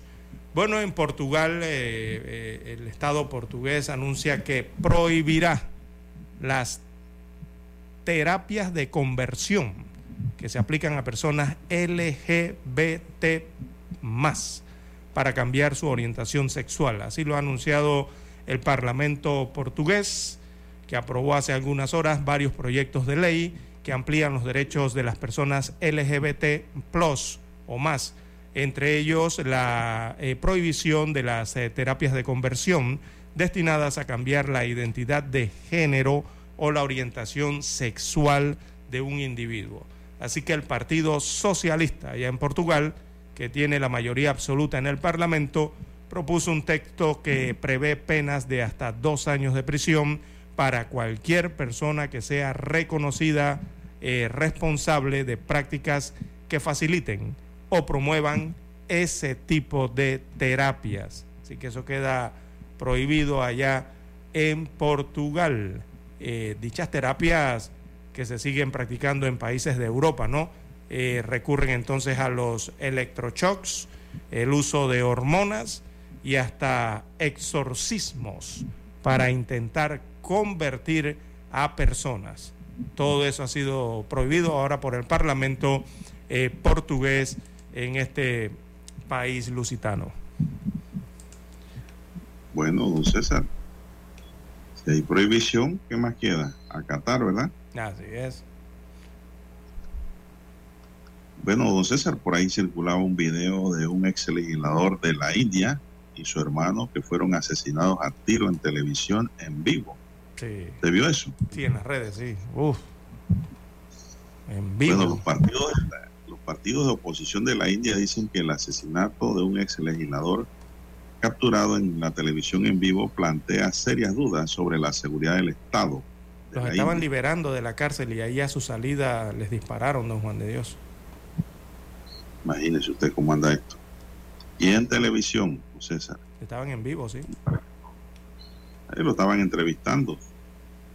Entonces quiere decir que la seguridad allá no es buena.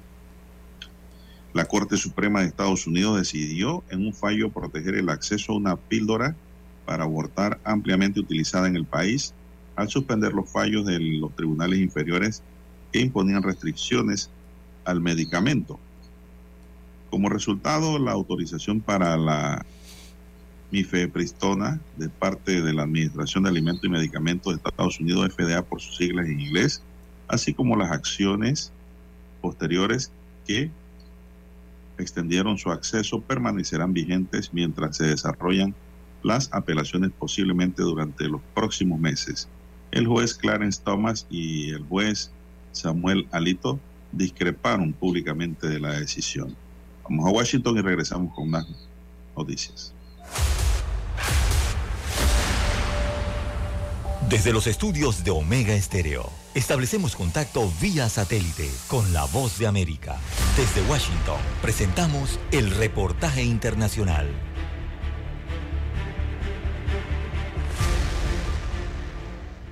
Desde la voz de América en Washington les informa Tony Cano. Estados Unidos empezará a entrenar a las fuerzas ucranianas en el uso y mantenimiento de tanques Abrams en las próximas semanas al acelerar los trabajos para tenerlos en el campo de batalla lo antes posible, informaron funcionarios estadounidenses este viernes. La decisión se tomó al tiempo que jefes de defensa de Europa y diversas partes del mundo están reunidos en la base aérea Ramstein para coordinar el envío de armas y pertrechos a Ucrania.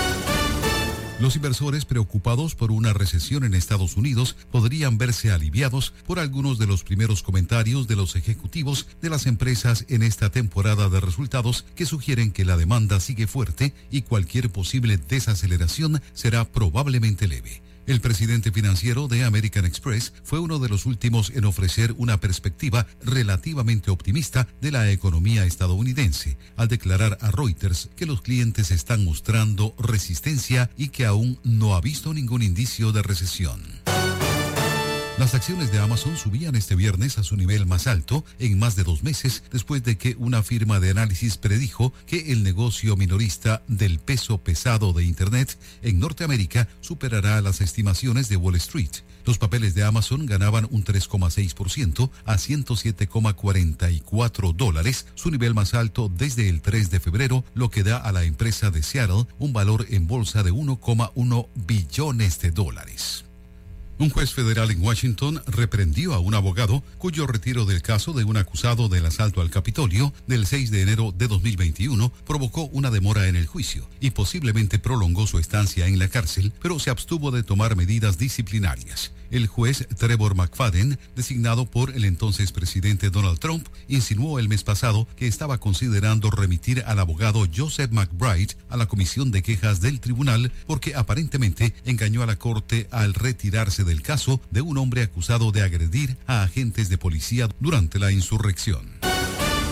El expresidente peruano Alejandro Toledo se entregó el viernes a las autoridades de Estados Unidos, informó a Reuters un funcionario del servicio de alguaciles, un día después de que se denegó su intento de bloquear su extradición a Perú. Toledo, de 77 años y que gobernó entre 2001 y 2006, es acusado en Perú de presuntamente haber recibido unos 35 millones de dólares en sobornos de una firma brasileña a cambio de obras de infraestructura, según la fiscalía local. Carol G se llevó el jueves ocho premios de los Latin American Music Awards, incluyendo el galardón a la canción del año por Mami, que compartió con Becky G. Desde La Voz de América en Washington, les informó Tony Cano. Escucharon vía satélite desde Washington el reportaje internacional. La información y el análisis en perspectiva. De lunes a viernes, de 7.30 a 8.30 de la mañana. Con Guillermo Antonio Adames, Rubén Darío Murgas y Camila Adames Arias. En perspectiva. Por los 107.3 de Omega Estéreo. Noticiero Omega Estéreo.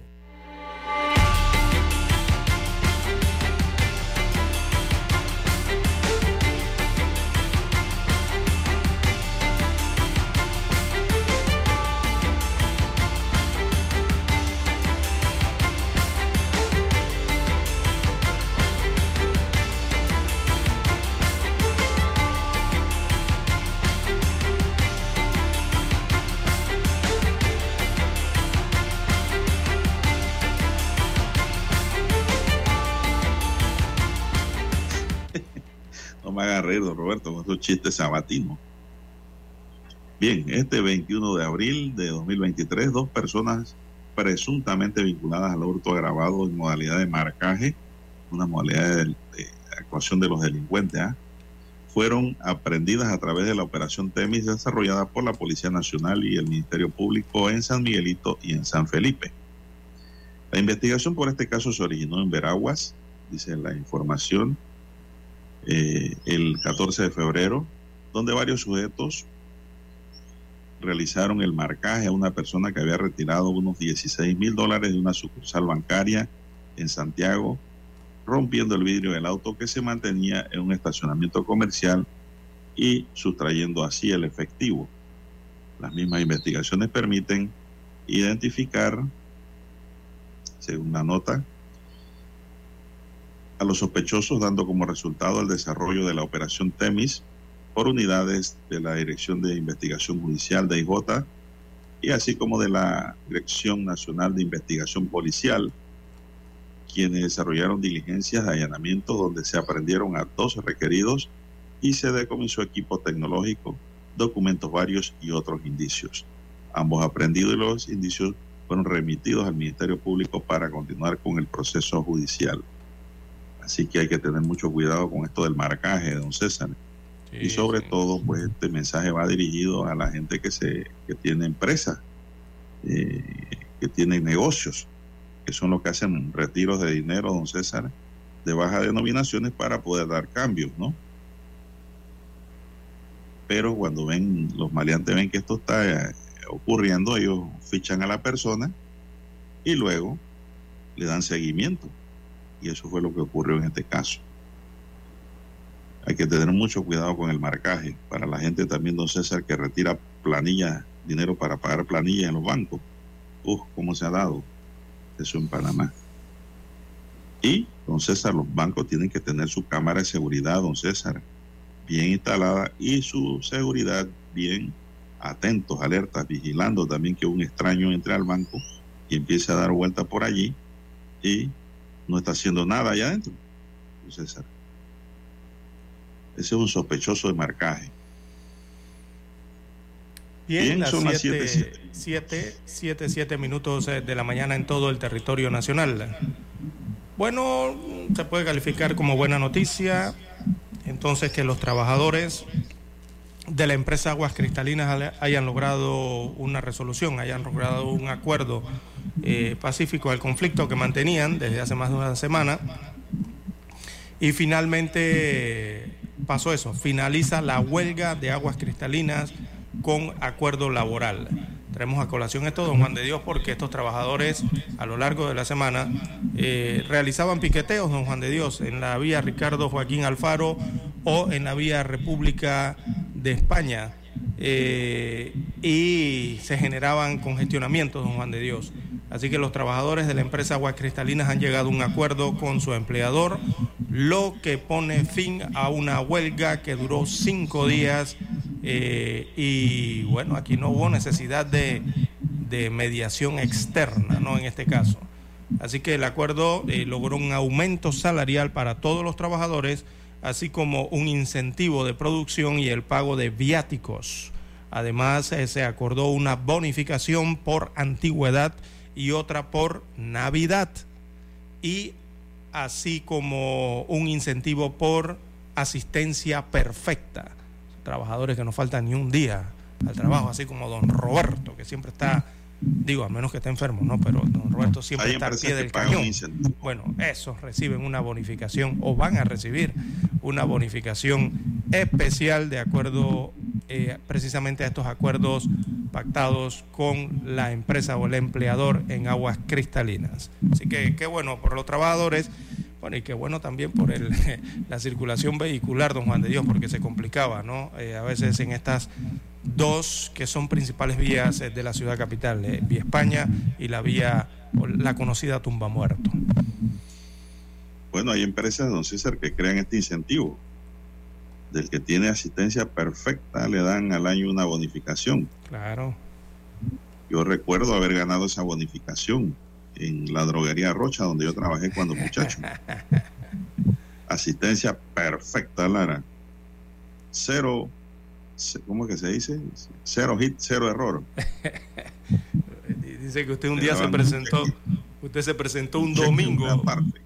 Un día usted se presentó un domingo y el seguridad le dijo, ¿y usted qué hace aquí? Sé que ibas a trabajar. Y- pero era domingo, don Juan de Dios, hasta allá llegaba usted también. No, pero si te, claro, cuando hay inventario Se te llaman y tú Ah. vas, ¿no? Eso, es- son otros 500 pesos, se te paga aparte. Así funciona la empresa privada, pero tiene que tener buenos elementos que sepan cómo funciona una empresa privada, que si no se produce, si no se genera, no hay dividendo para nadie. Esto, eso no es el gobierno que usted le da la gana y usted va cuando le da la gana. O se inventa cualquier votan, excusa. No, pasa nada y su cheque llega igualito. Eh, En la empresa privada hay disciplina, don César. Por eso es que el pensamiento es distinto del servidor público con el de la empresa privada, con el debido respeto que se merecen. así es. Pero Producción. son dos cosas distintas, don César. El que no po, no to en la empresa privada. Así mismo es. A la carreta. Bien, don Juan de Dios, 7, 11 minutos, 7, 12 minutos ya. Hay que hacer la pausa y retornamos con más información. Noticiero Omega Estéreo. A esta hora establecemos contacto vía satélite desde Washington. Gracias a Banco Aliado. 30 años. ¿Qué quieres crear? Cultivos de nopal, una especie de cactus característico de México, son un símbolo del potencial de cambio a favor del ambiente que se destaca en esa nación para reivindicar el Día de la Tierra el 22 de abril. ¿Cómo le haríamos para generar biocombustible vehicular? No se pueden imaginar qué bonito se siente cuando tú subes a tu vehículo y estás moviéndote con el biogás del nopal. Este proyecto lleva el conocimiento a jóvenes estudiantes para que refuercen las alternativas de creación de formas ecológicas para habitar en el planeta. La propuesta surge de un ingeniero y un empresario, quienes encontraron esta fórmula de producción energética distinta al combustible fósil. Pero si tuviéramos un poco más de siembra de nopal, esto no sucedería y no tendríamos que andar preocupándonos por la cuestión energética. Y la contaminación se evitaría. Este 2023 el objetivo de quienes promueven el Día de la Tierra es invertir en nuestro planeta, proteger nuestro futuro. Una premisa que es asumida por una iniciativa como un logro de la humanidad, con el uso de recursos naturales y sostenibles, con una generación de energía saludable. Ahí está. El Día de la Tierra se propuso en 1970 desde Estados Unidos y se hizo oficial en 2009 cuando lo estableció la Organización de Naciones Unidas. José Perralete, Voz de América. ¿Sabías que con tu tarjeta Visa Banco Aliado puedes controlar el consumo de tus tarjetas? Controla cuándo, cuánto y dónde utilizar tus tarjetas con mayor seguridad. Beneficios como este solo lo obtienes con tus tarjetas Visa de Banco Aliado. Para más información, bancoaliado.com. Banco Aliado, tu aliado en todo momento. El reportaje internacional llegó a ustedes gracias a Banco Aliado. 30 años. ¿Qué quieres crear? Problemas de tierra, reclamos por accidentes, despidos injustificados, reclamos de herencias, sucesiones, daños y perjuicios. Todo problema legal civil, penal y laboral, consulte al 6614-1445. Licenciado Juan de Dios Hernández le atiende. 6614-1445. Con atención en Panamá, Panamá Este, Panamá Oeste, Colón, Coclé, Santiago, Herrera y Los Santos. Anote y consulte. 6614-1445. Noticiero Omega Estéreo.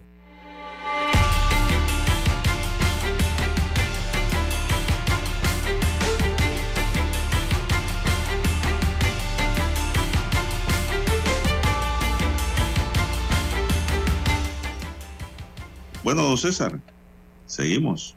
Eh, usted me estaba hablando algo de una ambulancia que le hurtaron, no sé qué cosa. ¿Qué fue lo que ocurrió? Eh, no, no, no, veía acá entre la entre el, el timeline. Sé que fue en. Sí, esto fue en Calobre, ¿no? Eh, bueno, hablan de que se robaron una ambulancia en la provincia de Veraguas. No sé si se la Lo robaron o la hurtaron. Eh, y me quedé yo sorprendido, ¿no? ¿Quién se robó una ambulancia? pero no es relajo, don Juan de Dios. El Ministerio de Salud había confirmado el hurto entonces de la ambulancia que desapareció del centro de salud de Calobre, ese- esto, Calobre, esto en la provincia de Veraguas. Eh, y es para no creer, don Juan de Dios, que uno se queda sorprendido, ¿no? ¿Quién se roba una ambulancia? Eh, la ambulancia desapareció de los estacionamientos del centro de salud de Calobre, en la provincia de Veraguas. El Ministerio de Salud confirmó que durante la madrugada del viernes 21 de abril eh, se dio el hurto entonces de esta ambulancia asignada al centro de salud de Calobre y especificó que se trata de un vehículo de estos tipos mm, Jeep, ¿no? Estos pick-up, bueno, más bien Jeep, ¿no? Cerrados, eh, de doble tracción que se utilizan en estas áreas. Así que la personería del distrito municipal, de la personería municipal, perdón, del distrito está desarrollando las diligencias de investigación. El subcomisionado José Córdoba, ejecutivo de la zona policial de Veraguas, dijo que en la mañana de este viernes se fueron informados por parte de los funcionarios del Centro de Salud de Calobre que la ambulancia, eh, una vez finalizada la jornada del trabajo del jueves, fue dejada en los estacionamientos, pero en la mañana ya no estaba la ambulancia. Así que el Ministerio Público está realizando las labores eh, para dar con el paradero de la misma. La ambulancia no ha aparecido hasta el momento. Es una ambulancia así de estas Land Cruiser, ¿verdad? Pero de doble tracción. Esta que se utiliza mucho en las áreas rurales. No es la Land Cruiser de lujo, es la Land Cruiser esta de trabajo, ¿no? Eh, y le están buscando entonces en Veraguas eh, este vehículo propiedad del Estado. Y bueno, ¿quién se roba una ambulancia hoy? Usted sabe el daño que se hace a una comunidad cuando usted eh, daña una ambulancia, la vandaliza o la hace desaparecer, se, se la roban. Oiga, esto, estos son vehículos de emergencia, de urgencia que requieren las comunidades, don Juan de Dios, un enfermo, eh, un accidentado. Oiga, esto sí es increíble lo que ha pasado en Calobre, allá en Veragua, y todavía no aparece la ambulancia. Para que usted vea los niveles de conciencia, ¿no? Que hay en Panamá. No hay conciencia de nada. En mucha gente que le hurta y le roba al Estado y no les importa. Eh, no hay conciencia, don César. Usted ve que aquí en las escuelas se meten, se llevan las computadoras, que le sirve a los mismos hijos, a los mismos familiares, pero se las llevan, don César. Yo creo que hay que legislar duro contra aquellos que, don César, se apropian o dañan los bienes del Estado. Hay que legislar fuerte no respeta al Estado, ¿a quién va a respetar? Sí, es que una, llevarse esto, don Juan de Dios, u- usted está atentando contra la salud de toda una comunidad, usted está atentando contra la vida eh, de las personas de la comunidad. El problema, don César, es que son personas ignorantes, ¿no? Los que ejecutan estos actos, porque ellos piensan que eso es de Nito Cortizo, ¿no? No, él tiene plata, él- pero son tan imbéciles, don César, que no saben que eso se compra con los fondos que nosotros mismos damos como impuestos, don César. Y, y- y y hacen, y hacen el daño. ¿Qué indica eso? Falta de educación, don César, falta de formación. Porque no, no, no, no, no se está dando como debe ser y no se está obligando al estudiante a estudiar de verdad, don Y César. valores, don Juan de Dios, eh, ética, valores. Los valores. Y aquí hasta con un 13, 3,0 usted le dan beca ahora. O sea que en mi tiempo 3,0 no ganaba nada, lo que se ganaba era un lampazo en la casa, porque menos de 4 era fracaso. Así era la educación antes en mi tiempo. Ahora, ¿qué Ahora, entonces, ¿qué? con un 3,0 le dan la beca universal y él sigue feliz de la vida, no pasa nada, no estudian nada, no tienen conciencia de nada. Luego crecen, don César, preñan por ahí a las mujeres, eh, eh, como no tienen formación, no tienen conciencia, lo vástagos van por la misma línea y así se van creando los delincuentes en la sociedad, don César. No hay, no hay una ruptura de, ese, de esos lazos de formadores de nuestra sociedad. ¿Y cómo se hace? Con una buena educación, una buena cultura y un interés general real del que gobierne de turno, don César. Ahora, ¿qué va a pasar en Calobre? Igual, de, de mal en peor. Pero mire ahora lo que va a ocurrir en Calobre, don Juan de Dios. Era la única ambulancia del, centro hospital, eh, del centro médico que tienen allí en Calobre. ¿Y qué va a ocurrir ahora? Que ahora van a tener que acudir al servicio de ambulancias externalizadas. Usted sabe lo que significa eso, ¿no? Eso es que el Estado ahora tendrá que ir a una empresa privada a alquilar una ambulancia para que brinde el servicio en ese puesto de salud eh, en Calobre, don Juan de Dios. ¿Por qué? Porque a alguien se le ocurrió llevarse la ambulancia, robarse la ambulancia, hurtarse la ambulancia, o no sé para qué la quería. Entonces ahora quedaremos pagando el doble porque ya pagamos la ambulancia, el conductor de la ambulancia, y ahora resulta que van a tener que alquilar eh, temporalmente un servicio privado de ambulancia para que brinde el servicio a ese centro de salud. Así que nos sale el doble de costoso, don Juan de Dios. Esa ambulancia la van a después toda desmantelada, César. Usted va a ver. Usted va a ver. Todo se lo sacan, todas las piezas, todo lo que tiene. Bien, don César, desde el pasado lunes arrancó la cuenta regresiva para la huelga convocada por los trabajadores del sector eléctrico en la empresa Electra Noreste S.A., ENSA. El paro fue convocado para el próximo 16 de mayo por el Sindicato de los Trabajadores de la Industria Eléctrica y similares de la República de Panamá, quienes aseguran que la empresa se ha mostrado intransigente en la negociación de la nueva convención colectiva que se mantiene vencida desde la pandemia. Ariel Muñoz, secretario de Cooperativismo y miembro de la Junta Directiva de CITIESPA, habló eh, con la estrella de Panamá sobre la postura de los trabajadores en el conflicto. Desde noviembre se planteó a ENSA la negociación por vía directa, finalizó sin llegar a acuerdos y ya desde ese momento hubo una posición de la administración de ENSA de que no reflejaron el interés de llegar a acuerdos en los aspectos de mayor importancia de los trabajadores, señaló Muñoz. De acuerdo al sindicalista, se avanzó un proceso de conciliación ante el Ministerio de Trabajo y se agotaron las prórrogas que establece la norma para alcanzar y llegar a una solución, pero al final no hubo acuerdo.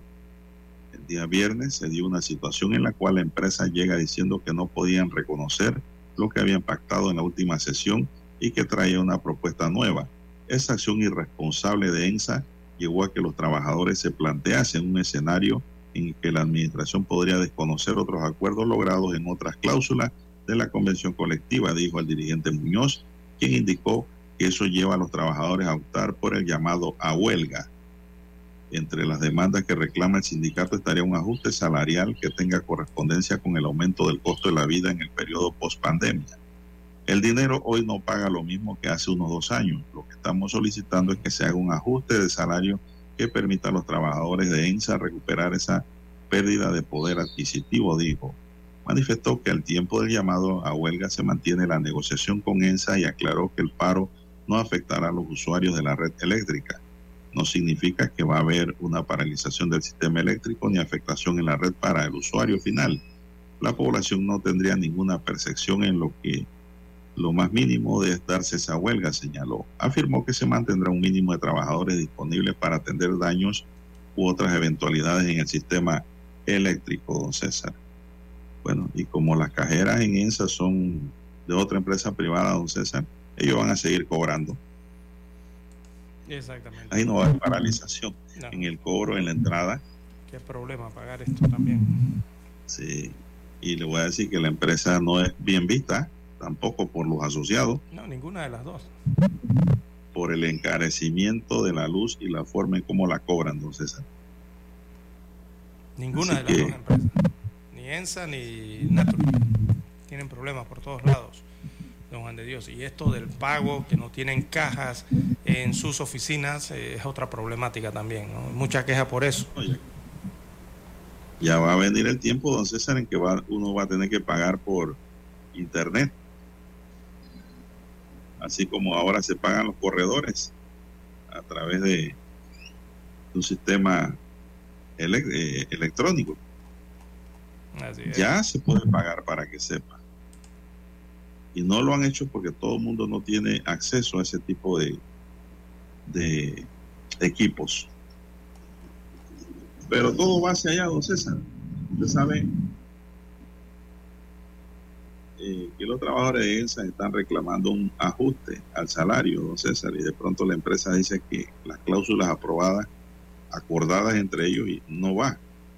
Hombre, eso no, no, no, así no es la cosa. Si se acuerda una cláusula, se la deben cumplir, don César. Son las 7.25 minutos en su noticiero Omega Estéreo, el primero con las últimas. ¿Qué más hay, don César, ya para finalizar? Oiga, mire esta noticia. Verifican el contenido del papel higiénico, don Juan de Dios. También. Una, es una noticia interesante, ¿ah? ¿Y por qué? El La Autoridad de Protección al Consumidor y Defensa de la Competencia Codeco está llevando a cabo la verificación del contenido neto de diferentes marcas de papel higiénico en la ciudad capital. Esto lo están haciendo en todos los supermercados o locales comerciales. Don Juan de Dios eh, verifican la información plasmada en el etiquetado eh, y la comparan entonces con el contenido que tienen esos eh, productos para establecer entonces que cumplan con las disposiciones de mm, este producto que es un producto de uso cotidiano, don Juan de Dios. Eh, y, don Juan de Dios, mire, que allí hay que verificar el peso de- del producto, o sea, de los rollos de papel higiénico y sobre todo la cantidad que te dice afuera, porque cuando usted llega eh, a esas estanterías, usted normalmente ve a la gente como que se queda parada allí, pero por, por minutos, ¿no? Pero es tratando de elegir o comparar, eh, ¿verdad? ¿Cuál es el mejor de todos? Es que elegir un papel higiénico al final como que no le es tan fácil a los consumidores, eh, don Juan de Dios, evidentemente por, por- por el tipo de producto, ¿no? Y por las características que va a buscar un consumidor. Supongo que busca que el papel sea suave y que sea resistente, el papel higiénico. Entonces se encuentran con diversas marcas y diferentes tipos o clasificaciones de peso de hojas de papel que trae el rollo eh, o la calidad, incluso hasta el perfume que traen, ¿no? Algunos eh, papeles, papel higiénico. Y, y a veces es como hasta un desafío poder elegir un papel higiénico, don Juan de Dios. A usted no le ha tocado ir al supermercado solo, usted solito, don Juan de Dios, y elegir cuál es el papel higiénico que va a llevar para casa.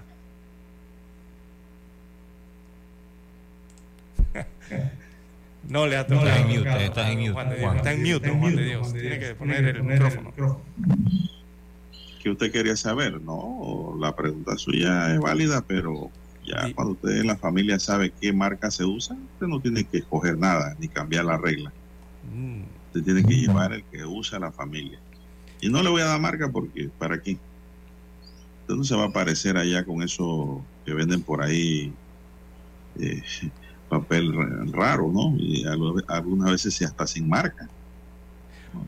Lo, lo digo, don Juan de Dios, porque... Y se lo digo como jefe de hogar, don César. Sí, no, pero se lo- la pregunta la hago y, y es para todos los consumidores, porque los consumidores buscan eh, mejores precios, don Juan de Dios, ¿verdad? Y en esas estanterías constantemente se encuentran precios distintos. Eso es lo que yo digo. Cada casa, cada hogar es un gobierno distinto. Así que cada uno decide qué va a hacer, don César, con sus recursos. Si los recursos no le alcanzan, lógicamente tendrá que buscar de la, de la marca más económica que pueda existir, ¿no? Y así es la vida. Pero el cuál es el problema, que no me ha dicho. No, no, estaban verificando los pesos, ¿no? Los pesos y las características de eh, los productos de papel higiénico. Están verificando sus contenidos. Pero eso, se- eso no se mide por peso, don César, eso se mide por hojas. Por hojas y calidad y por el peso también. El papel higiénico pesa, don Juan de Dios. Allí cuando usted va, el producto dice la cantidad de gramos que tiene. Sí, pero digo, allí lo, sí, lo que cuenta son las hojas. Así es. Bueno, eso se está verificando, todavía lo están verificando, don Juan de Dios. Y vamos a esperar el resultado de... Es un, producto de primera necesidad. Sí, claro, es un producto de cuidado de la piel, más que nada, ¿no? Cuidado de la piel. Eh, Producto de higiene. y, exacto, por eso. Y eh, bueno, se están haciendo esas revisiones técnicas. La Codeco ha dicho que va posteriormente a dar el resultado de ese informe. Así que esperaremos a ver cuál fue entonces esa metrología que se hizo con el papel, los diferentes papeles higiénicos en los supermercados y comercios. Bueno, se nos acabó el tiempo, César. Así es, hay otra escuela en paro de 48 horas. La escuela se llama el Colegio Gumercinda Páez. Este colegio está ubicado en Pacora y los padres de familia, docentes y estudiantes han paralizado por 48 horas las labores, eh, pero con la advertencia de prolongarlo, de no recibir respuesta a las necesidades que presenta el plantel. La comunidad educativa denunció la falta de agua, personal administrativo, fallas en el sistema eléctrico y la urgente rehabilitación de la escuela. Así que ya lo sabe el Meduca, pues a dar respuesta. Se nos acabó el tiempo. Don Roberto Antonio Díaz nos acompañó en el tablero de controles en la mesa informativa. Les acompañamos. César Lara. Y Juan de Dios Hernández Sanjur. Gracias, señoras y señores, por su atención. Sigan escuchando Mega Estéreo porque ya viene don Roberto Antonio Díaz y su programación especial musical. Hasta aquí, Noticiero Omega Estéreo.